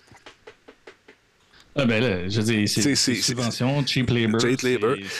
tout. C'est- malheureux. Écoute, ben, c'est- plate, mais ouais, c'est ça. L'annonce, c'est le fun. C'est le fun pour les gens là-bas qui vont travailler, toute la kit. Mais s'ils sont allés s'é- s'établir là, puis qu'on recherche autant de monde comme le gameplay, puis des gens, de, des, des, des- bon, des développeurs seniors, l'animation, bon, des leads, tout ça, etc., etc., il y a un paquet de postes qui sont créés. Puis ça, c'est très cool pour la région. Cependant, là, si on jette un coup d'œil du côté des salaires. Il y a un article qui a été écrit ici, euh, Welcome to the Jungle. Euh, il y a Matt Zergin, qui est un lead designer et un ancien enseignant qui témoigne de la difficulté des jeunes développeurs à booker correctement leur fin de mois. Ils ont fait la conversion en euros. Ils gagnent 275 euros par mois. C'est vraiment peu. 275 euros par mois, c'est 400 pièces par mois. Il faut me dire le coût de la vie est moins cher. Oui, c'est sûr, c'est sûr. Mais ces gens-là, ils vont travailler euh, aussi cher. Puis là, je regardais à un moment donné, ils vont aussi fort que les gens qui gagnent. Bon, je suis allé faire un tour dans la position euh, Game Developer, Technology Information, sur le marché du travail.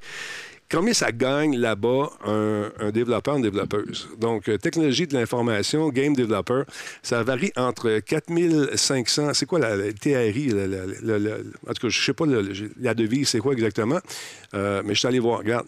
C'est 380, ça commence à 329 canadiens par mois. Euh, Trouve-moi la- l'acronyme, ce que ça veut dire, je ne sais pas exactement. Puis ça peut aller jusqu'à 18 000. 18 000, c'est 1300. Mais quand 1300 là, par mois, tu es un maudit gros bot. Solaris. Les Trisolaris, bon, et voilà. Donc, Ça vaut 0,005 cents canadiens. fait que c'est sûr qu'on va faire travailler beaucoup de monde là-bas. C'est super le fun. Ça, c'est retire, c'est d'autres choses. Mais encore une fois, euh, à des salaires beaucoup moins que ce qu'on peut offrir à tu sais, travail égal. Mais ici, au Québec ou au Canada ou aux États-Unis, c'est certain qu'on va aller travailler là-bas, on va payer moins cher, on va avoir une main-d'œuvre qui est quand même euh, très spécialisée, euh, qui connaît ça, mais à, tu sais, à moindre coût, finalement. C'est c'est- c'est juste ça. C'est plate. Ouais. C'est plat. Oui, ben, c'est mais que c'est plate, Dans on l'a vu, c'est pas, euh, c'est pas non Le- plus. euh, Excuse-moi, vas-y, Pascal. Non, non, mais c'est dans tous les domaines, je veux dire, le- Ah ouais. ah, d'aller euh, exporter ta main-d'œuvre pour être capable de, de- de- de faire des trucs. Là. Il y a plein de. Il y a plein de sites qui existent déjà dans le monde un peu du multimédia un peu plus, mais tu sais, de quelqu'un justement, là, euh, si on parle sur Twitch justement, là, de, de te faire faire des, euh, des emotes, de te faire faire euh, du contenu pour ton Twitch, des trucs comme ça, ben, tu peux payer des créateurs de contenu, puis ben, à 25$ de l'heure, à 30$ de l'heure, ça a pris 4 heures, c'est le prix que ça coûte, c'est le prix que ça, ça, ça se vend, des trucs comme ça. Ouais. Là, mais tu peux aller sur des certains sites que justement les gens peuvent offrir leurs services. Puis là, à ce moment-là, ça va me coûter seulement 20$ pour avoir ça. Puis ben, j'ai tenté l'expérience à, certaines- à une certaine époque, mais là aujourd'hui, c'est que là, tu me parles de 4 images. Ben, 4 images, 20$ sont un petit peu pas trop belles. Ben, c'est moche, mais on parle d'un jeu vidéo complet. Ben, c'est ça l'affaire. puis- C'est ça. La- L'affaire, c'est que ici au Québec, on avait les crédits d'impôt qui attiraient beaucoup de personnes. Genre, quand j'animais euh, le MIGS, à un moment donné, je jasais avec beaucoup de- d'étrangers, des Anglais, entre autres. Ils me disaient You bastards! Tu réussis à, nous, à, à voler notre main-d'œuvre. Les Anglais viennent travailler ici avec des permis de travail. Puis nous, no- notre business, ben, t'es en train de mourir parce que ça coûte trop cher. On n'est pas capable de les payer ce que, ce que vous les payez. Puis, ils n'ont pas les conditions que vous leur offrez également. Mais c'est ce qui se produit en ce moment avec Istanbul. Ça ne coûte pas cher. Ils vont avoir des gens qui vont travailler très bien, qui vont offrir une job, euh, ils vont faire la job super, le fun. Mais encore une fois, c'est une question de gros sous, tout simplement. Et ils ne sont pas là pour nous faire plaisir, ils sont là pour faire des jeux et les vendre, puis faire un maximum de profit avec. Il ne faut pas oublier ça. Oui, oui. C'est- malheureusement toujours ça. Ça donne des beaux jeux des fois, mais euh, quand on arrive au niveau de la business, c'est rarement chic. Puis, en fait, ce qui est dommage, c'est que ce genre de truc-là, c'est toujours temporaire aussi. Ouais. Toujours temporaire, c'est une drôle de formulation. Non, mais euh, Tu sais, tu prends ce qui se passe, euh, tu prends ce qui se passe aux États-Unis présentement. Il y a eu, il y a eu une grosse manne de, de- de- de nouveaux emplois pendant la COVID. Les investissements arrivaient partout. D'ailleurs, une des raisons que SVB avait ben trop euh, d'argent de- en dedans. là. Euh, et là, tout d'un coup, toute plante, ben, tout, tout- tout- tout le, le système qui faisait que c'était utile, ben là, il est outsource, comme on dit en bon français, puis j'en parlais l'autre fois à l'émission. C'est l'Amérique du Sud qui se fait vider de ses talents parce que les États-Unis font Mm. juste appeler puis ils font comme Hey, tu peux travailler à distance, ben je te paye trois fois ton salaire que tu fais là. Mm. Fait que les startups là-bas, incapables d'offrir ça, ben il y a plus localement, la créativité s'ex- s'exporte pas parce que finalement, c'est l'extérieur qui vient utiliser leur talent. Ben là, Istanbul va faire ça là. À un moment donné, soit que ça va être un autre qui va charger moins cher ou ce talent-là va se faire payer plus cher, il va aller ailleurs. C'est extrêmement compliqué. Ah non, là où les. Moses d'avantages donnés comme ça, c'est des décisions politiques et rarement ça fait face au temps Et ça, c'est. euh, Parce que maintenant, Ouais. dans les compagnies, il y en a beaucoup qui offrent, ils vont offrir les déjeuners, les dîners, euh, les, les soupers, le gym, euh, le, le barista, euh, les massages, euh, tu sais, puis tu travailles quatre jours, puis tu fais tes horaires comme tu veux. Ils n'ont pas le choix. Ils n'ont pas le choix de faire ça parce que la compétition l'offre aussi. Donc, tu vas aller chercher les seniors, tu vas offrir euh, le meilleur salaire possible. Mais eux, ils se sont dit, ouais, écoute, nous autres, là, on va aller dans un marché. Est-ce qu'on peut appeler ça un marché émergent? Je ne sais pas. Sont- je, pense que c'est un marché qui est en développement, mais ouais, qui en va. développement peut-être plus Ouais, que ouais. mais ouais. Donc, qui va. euh, eux autres sont contents. Au niveau de l'économie, j'imagine qu'il y a eu d'avoir des deals avec le gouvernement aussi. Ça va prospérer un peu plus là-bas. Et les salaires vont peut-être augmenter à la longue. Mais C'est comme Hollywood, ça ça. ça map aussi. c'est Ça exactement. tenait sa map, t'existes dans le marché, là. Mais là, maintenant, il faut qu'ils livrent que- euh, les jeux qui sont à la hauteur des attentes aussi. Fait que ça, bon, ce qui sont assez matures au niveau technologique, je ne le sais pas.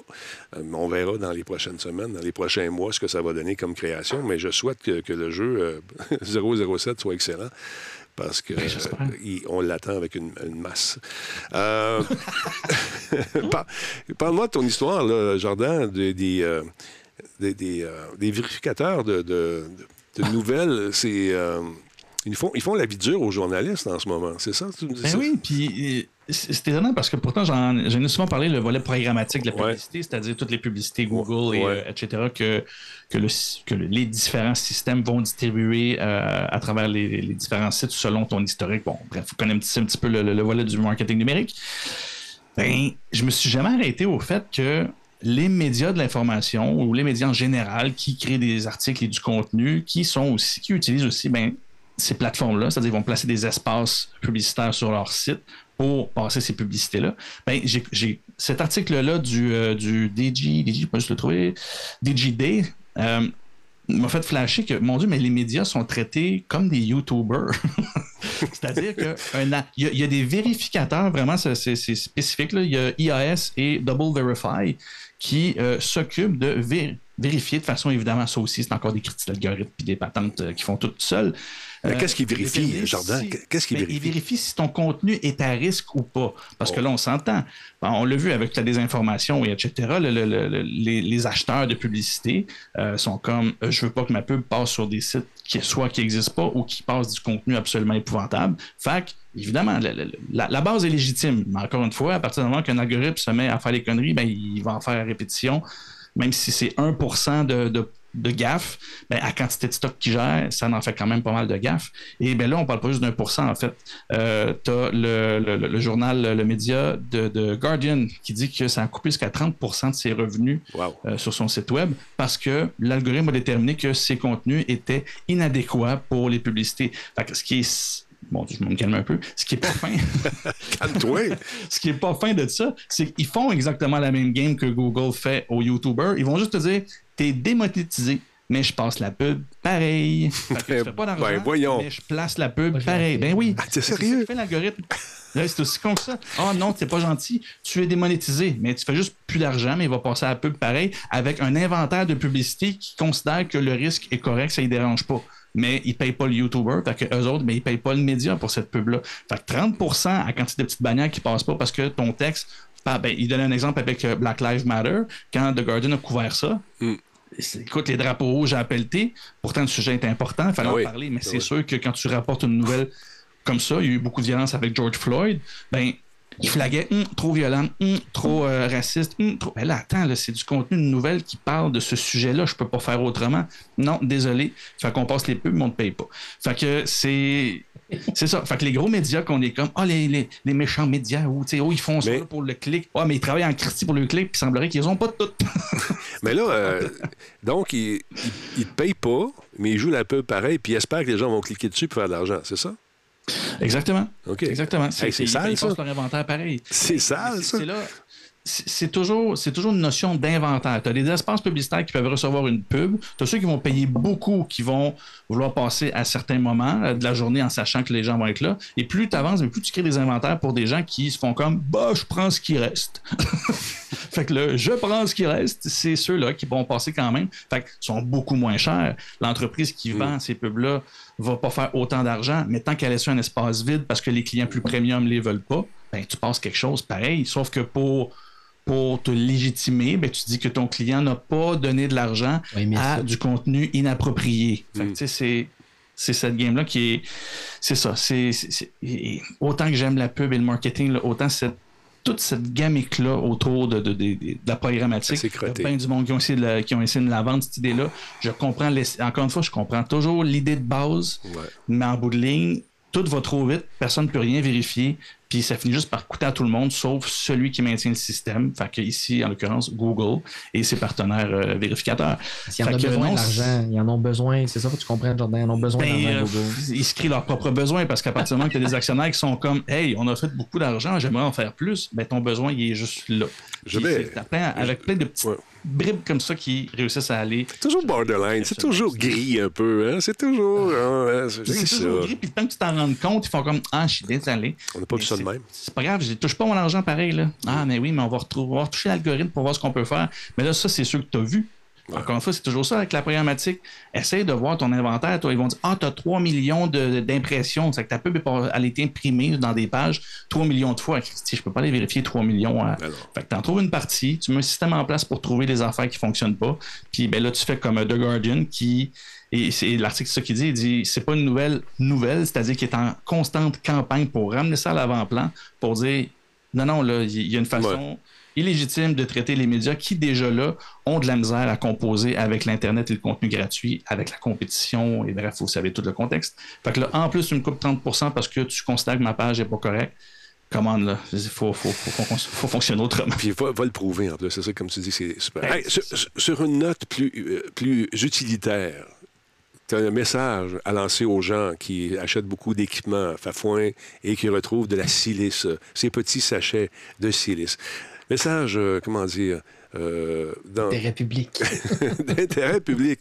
Vous avez ces petits sachets, mais que peut-on faire avec ces trucs-là, mon beau bonhomme? Tu les gardes, puis tu t'en sers pour des bonnes raisons. C'est-à-dire, Parce que ben là, récemment, j'ai eu un accident d'eau avec mon téléphone toilette. En tout cas, là, j'épargne les détails. Téléphone, toilette, tu high-tech? il est techno, ce gars-là. J'ai comment- échappé ma toilette sous mon téléphone en installant mon bidet, c'était malade. Mais les petits sacs de silice que vous trouvez, dans, à chaque fois que vous ouvrez un appareil technologique, Ouais. elle va contenir la majorité du temps ce petit sac-là. Ce petit sac-là absorbe l'humidité. Et euh, là, euh, je m'en suis, les ai toujours gardés par réflexe, sans trop savoir pourquoi, en faisant très attention de ne pas mettre dans notre bouche. Parce que c'est marqué il- de- dessus ne pas manger. Do not eat. Oui, c'est ça. Parce que on, on voit qu'il faut que Pascal se parle beaucoup, hein. Mais pas ça dans ta bouche, Pascal. C'est écrit sur chacun des sachets, fait que je le sais beaucoup. Parce que ça, ça absorbe, ça, ça absorbe l'humidité. C'est ça que tu es en train de me dire. C'est ça la base. On le sait, ça. L'humidité Ouais. pour le vrai. Parce que quand ton téléphone il tombe dans la toilette, mets-le pas dans le riz. Ça ne sert à rien. Mais si tu as un contenant silice. hermétique style Tupperware avec des petits contenants de silice comme ça, tu fais un petit lit, tu le mets dessus, tu mets Oh, des contenants par-dessus, puis tu, le- tu- tu le mets dedans. Ça peut faire. Si tu t'en vas en voyage, par exemple, de ski, puis que tu décides d'amener ton téléphone pour une raison quelconque, tu le mets dans un sac Ziploc, tu mets un petit sac de silice, ça va faire en sorte que si, admettons, il y a de l'humidité qui se crée dans ton petit sac, ça va l'absorber. Et la dernière utilité que j'ai trouvée, parce que récemment, j'ai fait de l'archivage chez nous de certains documents que j'avais, mais si tu retrouves des vieux documents que les pages ont frisé ou que les pages ils se sont gondolées ou des trucs comme ça, dans chacune des banker box, là, les grosses boîtes brunes qu'on voit puis qu'on achète puis qu'on met des documents dedans avec des pochettes, fais juste mettre un petit sac dans chacune de ces boîtes-là puis ça va contenir l'humidité. Puis non, mets pas du riz dans tes boîtes de documents, ça servira à rien à part attirer les souris puis toutes les bébites qu'il peut avoir dans ton sous-sol. Se faire sécher des, fleurs, ou tu sais, un nostalgique, tu as pris une fleur euh, dans quelque part, puis tu veux la garder. Ben, tu peux mettre euh, justement ces petits contenants de silice-là, t'es dans un Ziploc, ça va absorber l'humidité, puis ça va faire sécher tes affaires. Même chose euh, pour tes. euh, non, mais c'est important de savoir. Si, si tu en as beaucoup, puis tu l'as utilisé, puis ils deviennent, tu sais, la couleur change un peu quand ils sont trop humides. Ben, tu peux les faire. On va dire, comme on dit, fesser. tu les fais sécher et ils redeviennent efficaces.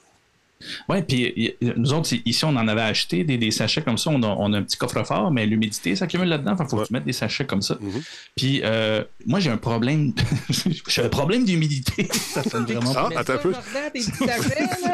Où c'est que tu mets? Où c'est que tu mets tes sachets? Où est-ce que Moi, c'est les Ah, faut que je me parle, faut que je me parle, faut que je fasse attention. non, c'est. Dans, dans, dans mon auto, j'ai toujours l'espèce de buée sur Ouais. le, la, mo- le maudit pare-brise à l'intérieur, puis ça me fatigue. Mhm. Puis l'hiver, ben, ça givrait, puis tout ça. Ben, on- j'ai pris trois sachets de même que je sac sur le bord, puis. Pour vrai, ça a fait la job tout l'hiver. Ça absorbait juste assez d'humidité pour pas que j'aille un critique de givrage puis que j'attende une heure que ça dégivre à l'intérieur. Fait que si, si vous avez des petits sachets qui sont intéressants, mais si vous achetez des gros sachets, Ça se vend. marche sur le haut du char. Ça se vend. sur le haut Tout plein, tout plein, tout plein, tout plein, tout plein, tout plein. Puis quand tu es Ouais, en non, métro, c'est- mais puis tu viens les yeux sèches, fait que tu n'es plus capable de cligner, c'est peut-être que tu en as trop mis. Maintenant, pour finir l'émission avec toi, Jardin, en force, on va encore une fois parler d'innovation. Mais c'est une affaire, moi, que j'avais vu déjà. Quand j'étais jeune, il y avait le planétarium d'art qui était d'art, qui était une bière, puis c'était juste à côté de la brasserie Molson, de l'autre côté de la rue, il y avait ce musée. C'était un planétarium qui nous parlait des étoiles, puis tout ça.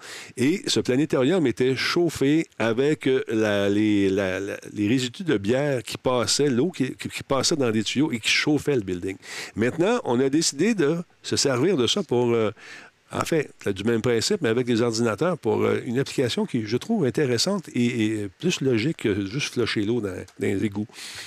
Ben, je t'avouerais, j'avais vu aussi passer ça. C'est pas une nouvelle Non, idée pas en tant que telle, Mm. mais ce qui est nouveau, c'est que là, c'est vraiment un, un modèle d'entreprise qui arrive puis qui dit on va pas juste faire un projet comme ça, on va en faire un modèle d'affaires. Ça s'appelle euh, Deep Green. Puis l'idée, en fait, c'est qu'il va installer plein de petits. euh, Ah, c'est des belles boîtes, ça. Ah ouais, c'est ça, regarde. Ah, les souliers, Ah, j'avais- oublié de te dire qu'on peut mettre ça dans les souliers aussi, mais c'est pas là je m'en vais pas en Ben tout. oui, la technologie que je parle, c'est pas ça pendant tout. Non. En bref, il veut installer des, des- des data centers, des centres de, de données euh, sous les. euh, ben, là, l'exemple qu'il donne, c'est les, les piscines, mais ça pourrait être dans d'autres choses. Mais tu peux chauffer, par exemple, une piscine municipale avec ça. En bref, ce qui est- il veut transformer en modèle d'affaires le fait qu'il va installer plein de petits centres de, de données comme ça, qui consomment évidemment beaucoup d'énergie, mais d'utiliser cette énergie-là soit pour chauffer le building ou ici, euh, en exemple, c'était la piscine. Et, euh, et c'est là où ce que lui il veut vraiment surfer sur la vague de, de, de- de- piscine de vague. l'intelligence artificielle. Oh my god, je me suis même pas rendu compte. Bravo. Je me suis pris par surprise, merci. Euh, Oh mon dieu, j'étais là. je me prends par surprise. Mais voyons, c'est ce que je disais là. Donc, ça chauffe, ils prennent le jus pour refroidir tout ça, et Oui. puis ils chauffent Mais des pâtes. C'est que il il chauffe, il chauffe, je vais dire encore, sur la vague de l'IA et tout l'apprentissage machine. Et en fait, c'est des, c'est des centres de données qui consomment énormément d'énergie. Et c'est là-dessus. Fait que la blague, ce que j'avais dit, c'est ça, c'était ben, ChatGPT va chauffer votre piscine, ben, vous pourrez chauffer le building. En bref, ce qu'il veut faire, c'est que au lieu de juste faire des gros, gros, gros centres, d'en faire plusieurs petits, faire des gros réseaux de ça, mais en profiter pour chauffer et utiliser cette perte de chaleur-là pour au moins économiser sur l'énergie pour d'autres choses. Fait qu'au lieu de chauffer au mazout ou au lieu de chauffer au- à l'électricité euh, des gros, gros buildings, ben, tu peux chauffer une partie avec ça, tu peux chauffer une piscine, tu peux, bref, etc. Vous comprenez le principe. Et c'est là où, ce que pour lui, c'est un modèle d'affaires de, de vraiment s'adresser à tous ceux qui veulent vraiment utiliser les chats GPT de ce monde, puis de faire fonctionner ces machines-là 24 heures sur 24 et de, de s'en servir pour, euh, ben, c'est ça, pour d'autres choses aussi, pour, au, au lieu d'aller utiliser l'énergie à bon escient sans, sans en, perdre, en perdre le moins possible. au lieu d'aller domper ça dans l'océan, là, dans des containers, puis euh, profiter de la profondeur de- et la, la- la fraîcheur de l'eau, on peut s'en servir puis harnacher cette chaleur-là pour toutes sortes de, de trucs euh, qui pourraient être très pratiques. D'ailleurs, Radio-Canada était chauffé à l'époque, le studio de télévision, par les gros spots. Tu sais, dans le temps, c'était des... On mettait des, des- des- d'énormes euh, spots d'éclairage qui chauffaient énormément, donc on se servait de cette chaleur-là pour euh, chauffer l'en- l'entièreté du, du building, euh, d'espèce de boîte de chiffongie, là, était chauffée par les studios en bas. Mais quand sont arrivés les, les, les spots au, au LED, au DEL, euh, écoute, y a- ça ne génère pas de chaleur. Donc, on a décidé de construire un autre building à côté parce que les gens en haut gelaient. Ils gelaient bien dur. C'était pas des jokes. Il faisait froid parce qu'il n'y avait plus de chauffage comme ça. Euh, Disney se sert de ça aussi aussi euh, de cette technique-là de recycler, euh, parce qu'il y en a des ordinateurs là-bas, ils recyclent tout ça. Puis euh, je pense qu'une partie de l'énergie va dans les cuisines afin d'aider avec la- les lave-vaisselle puis tout ça. Alors, c'est intéressant de voir qu'on on- on recycle notre chaleur puis qu'on peut arriver à faire quelque chose de, de bien puis de ne pas laisser mourir cette, énergie-là dans le fond de l'eau, à quelque part dans la mer, puis réchauffer nos mers. Je parle les mers MER, avec Oui, un oui, S et non pas un ES. Mais, bonne. mais ouais, puis c'est c'est là, comme tu dis, qu'il y avait déjà plusieurs initiatives qui existaient comme ça. Mais euh, je pense d'autant plus en sachant maintenant toute l'énergie que ça consomme. ChatGPT avait fait un bilan de ça. C'est, Ah, on s'entend, là, faire nos tests là-dessus, on n'est pas ouvert pas en tout. Là. Ben, de- à la limite, d'avoir une conscience de, de construire différemment puis de prévoir justement des data, centers en conséquence de l'espace où ce qui peut se loger. Puis lui, en fait, des brains qui disent, c'est que, euh, puis finalement, je me rends compte, c'était vraiment, lui, c'est vraiment axé sur les piscines. Puis il paye vraiment l'installation. Peu importe si tu- vous êtes intéressé par le projet, tout le, le- le projet, va. s'en occupent, ils le gèrent, ils font l'argent avec la sous-traitance, euh, c'est-à-dire pour la- l'apprentissage machine qui va rouler sur leur, euh, sur leur euh, centre. Oui. c'est tellement quelque chose que ça me fait ça me fait capoter parce que moi chez nous dans ma maison j'ai une grosse thermopompe puis là l'été ce qui se passe c'est que j'ai ma maison avec ma thermopompe là, qui tire puis qui tire puis qui tire pour tenir ça à 21 dans la maison parce qu'il fait chaud que le dehors. Là dehors juste à côté là à genre même pas 100 mètres j'ai ma piscine avec ma thermopompe qui, elle, elle chauffe, elle chauffe, elle chauffe pour monter mon eau de piscine à 80 degrés Celsius. Puis là, j'avais demandé, j'ai fait donner mon frigoriste un moment donné, je dis, tu moyen de se mettre un tuyau entre les deux pour être capable dans les basses, ça climatise, puis que la chaleur que tu prends dans la maison, tu as un sac dans ma piscine Ouais, c'est pour être capable de chauffer ma piscine. Puis, tu sais, je veux dire, la, la réutilisation, ce que je trouve beau dans, dans- dans tout ça, c'est la réutilisation de l'énergie, d'être capable de la prendre d'une place pour en faire une autre chose. Puis Exact. là, mon frigoriste, ouais, mais là, c'est des systèmes qui sont compliqués, puis c'est coûteux. Il n'y avait Puis, pas réponse. Il n'y avait pas réponse. Il au lieu, non, mais en fait, c'est de se dire, au lieu d'essayer de, au côté écologique, là, au lieu de se dire, faut faire ci, faut faire ça, faut électrifier les transports, toute l'équipe, ça ne tente pas de juste trouver ça, il rendre ça plus simple, puis parce que je dois pas être le seul qui a cette réalité-là de banlieusard, de richissime banlieusard. Si tu veux vraiment économiser de l'argent ou de l'énergie, faites ça. Tabarouette. Ben, Il y, il y- il y en a là, je sais que ce qu'on appelle les pompes à, à chaleur qui sont plus en Ouais. Europe, ceux-là. Ici, on n'a pas le climat pour ça. Mais oui, en effet, moi aussi, je, je le vis. Puis ce qui est drôle, c'est que moi, c'est juste à côté de mon balcon, ce, ce- ce chauffe-eau-là. La misère des Euh, riches. ouais, ça, je vois. Puis, ouais, ben, c'est ça. Puis en plus, moi, moi l'idée d'un chauffe-eau, ça m'a toujours plus au nez. C'était ici quand on a acheté la maison, OK? Je sais pas. Il pète quand Mais avoue que c'est agréable de Moi, descendre dans la Moi, j'ai piscine. toujours chaud. Non, j'aille ça. Moi, Ah, lâche-moi. moi, je niaise beaucoup. Là, une piscine, il faut que ça me rafraîchisse. Si c'est à 80 et plus, là, je fais des pâtes là-dedans. Je me baigne pas. moi. Moi, en bas de pas. 85, je mets pas ma petite orteille là-dedans. Ah, moi, c'est ça. Fait que- Non. Mais bref, ça pour dire que l'air frais qui sort, là, je fais juste me pencher la tête un peu au balcon, puis je suis ah, un petit peu d'air frais. C'est... Puis oui, moi aussi, je me suis dit la même chose. Pourquoi je peux pas renvoyer ça dans ma maison? Mais On non. part ça. On fait une start-up. On passe ça. On part ça. Poulain, on se trouve des. Let's go, on part ça. Chez Poulain, il est bon là-dedans. Il y a des idées. Il Ah, puis on a Matt Sile qui va nous présenter de quoi pour économiser l'énergie puis de charger des batteries avec ça.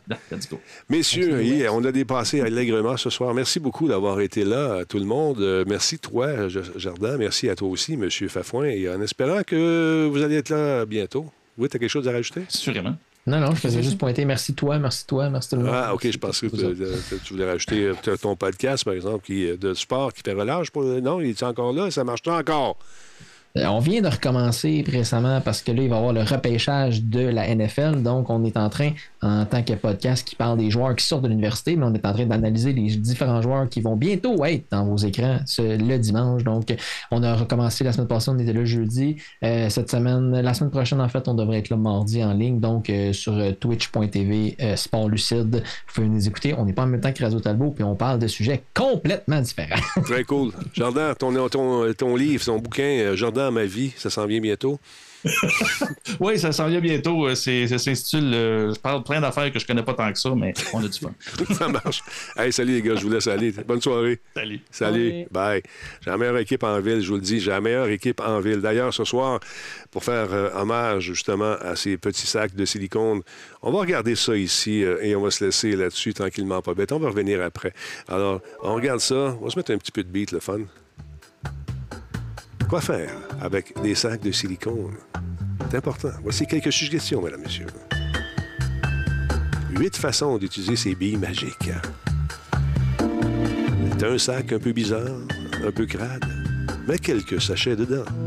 Tu vas pouvoir mettre des lunettes. Tes lunettes sont mouillées au lieu de les essuyer. Non.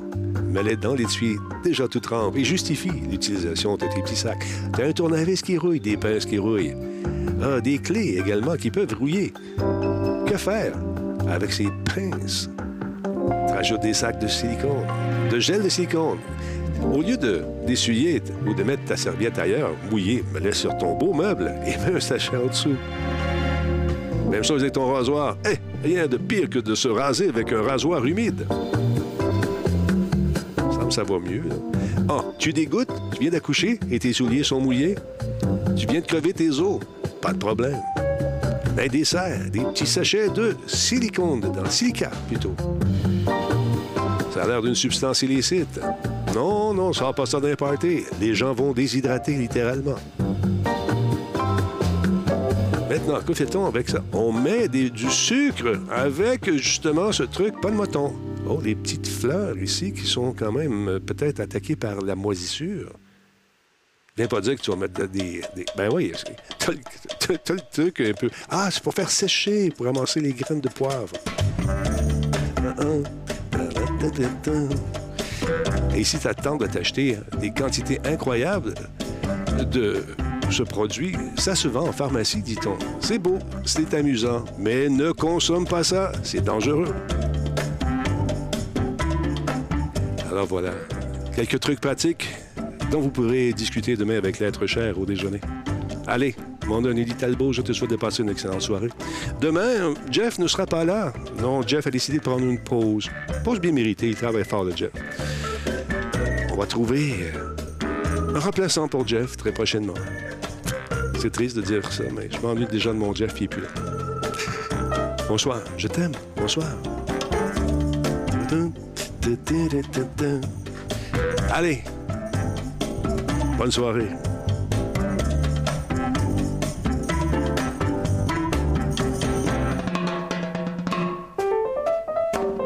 L'émission est présentée par Solotech ce soir, encore simplement spectaculaire. Et nos amis de Coveo également qui t'offrent des emplois. Level up, pourquoi pas? On lui donne un petit peu de coup de main, un bon café.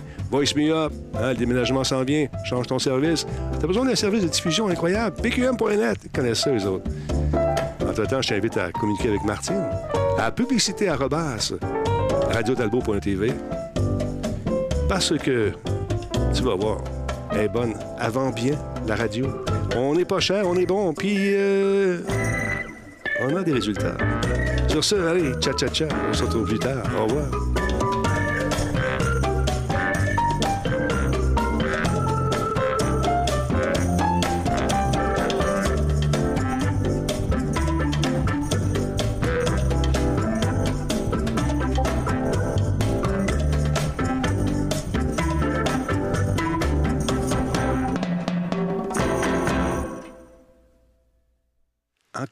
Musique comme ça, comme ça. Hey,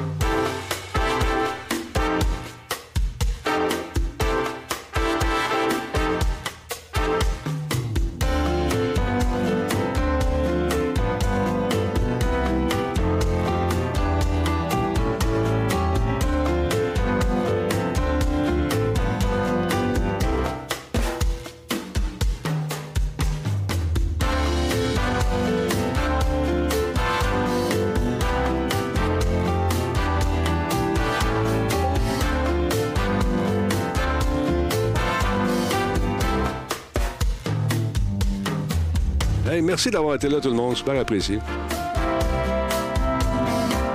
Merci. Merci pour les nombreux follow.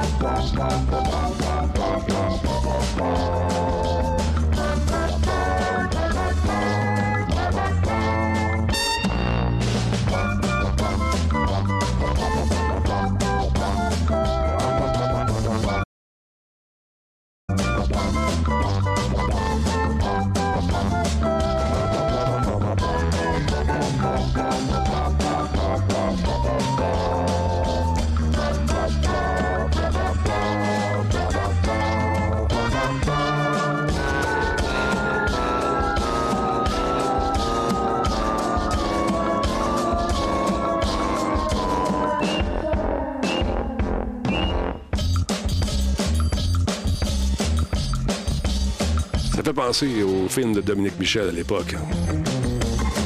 Papa, j'ai raté l'avion. Non, c'est autre chose, ça. Les années 70, c'est ceux qui ont vécu ça, comme le vieux poulain et puis moi. Hey, salut tout le monde, bonne soirée.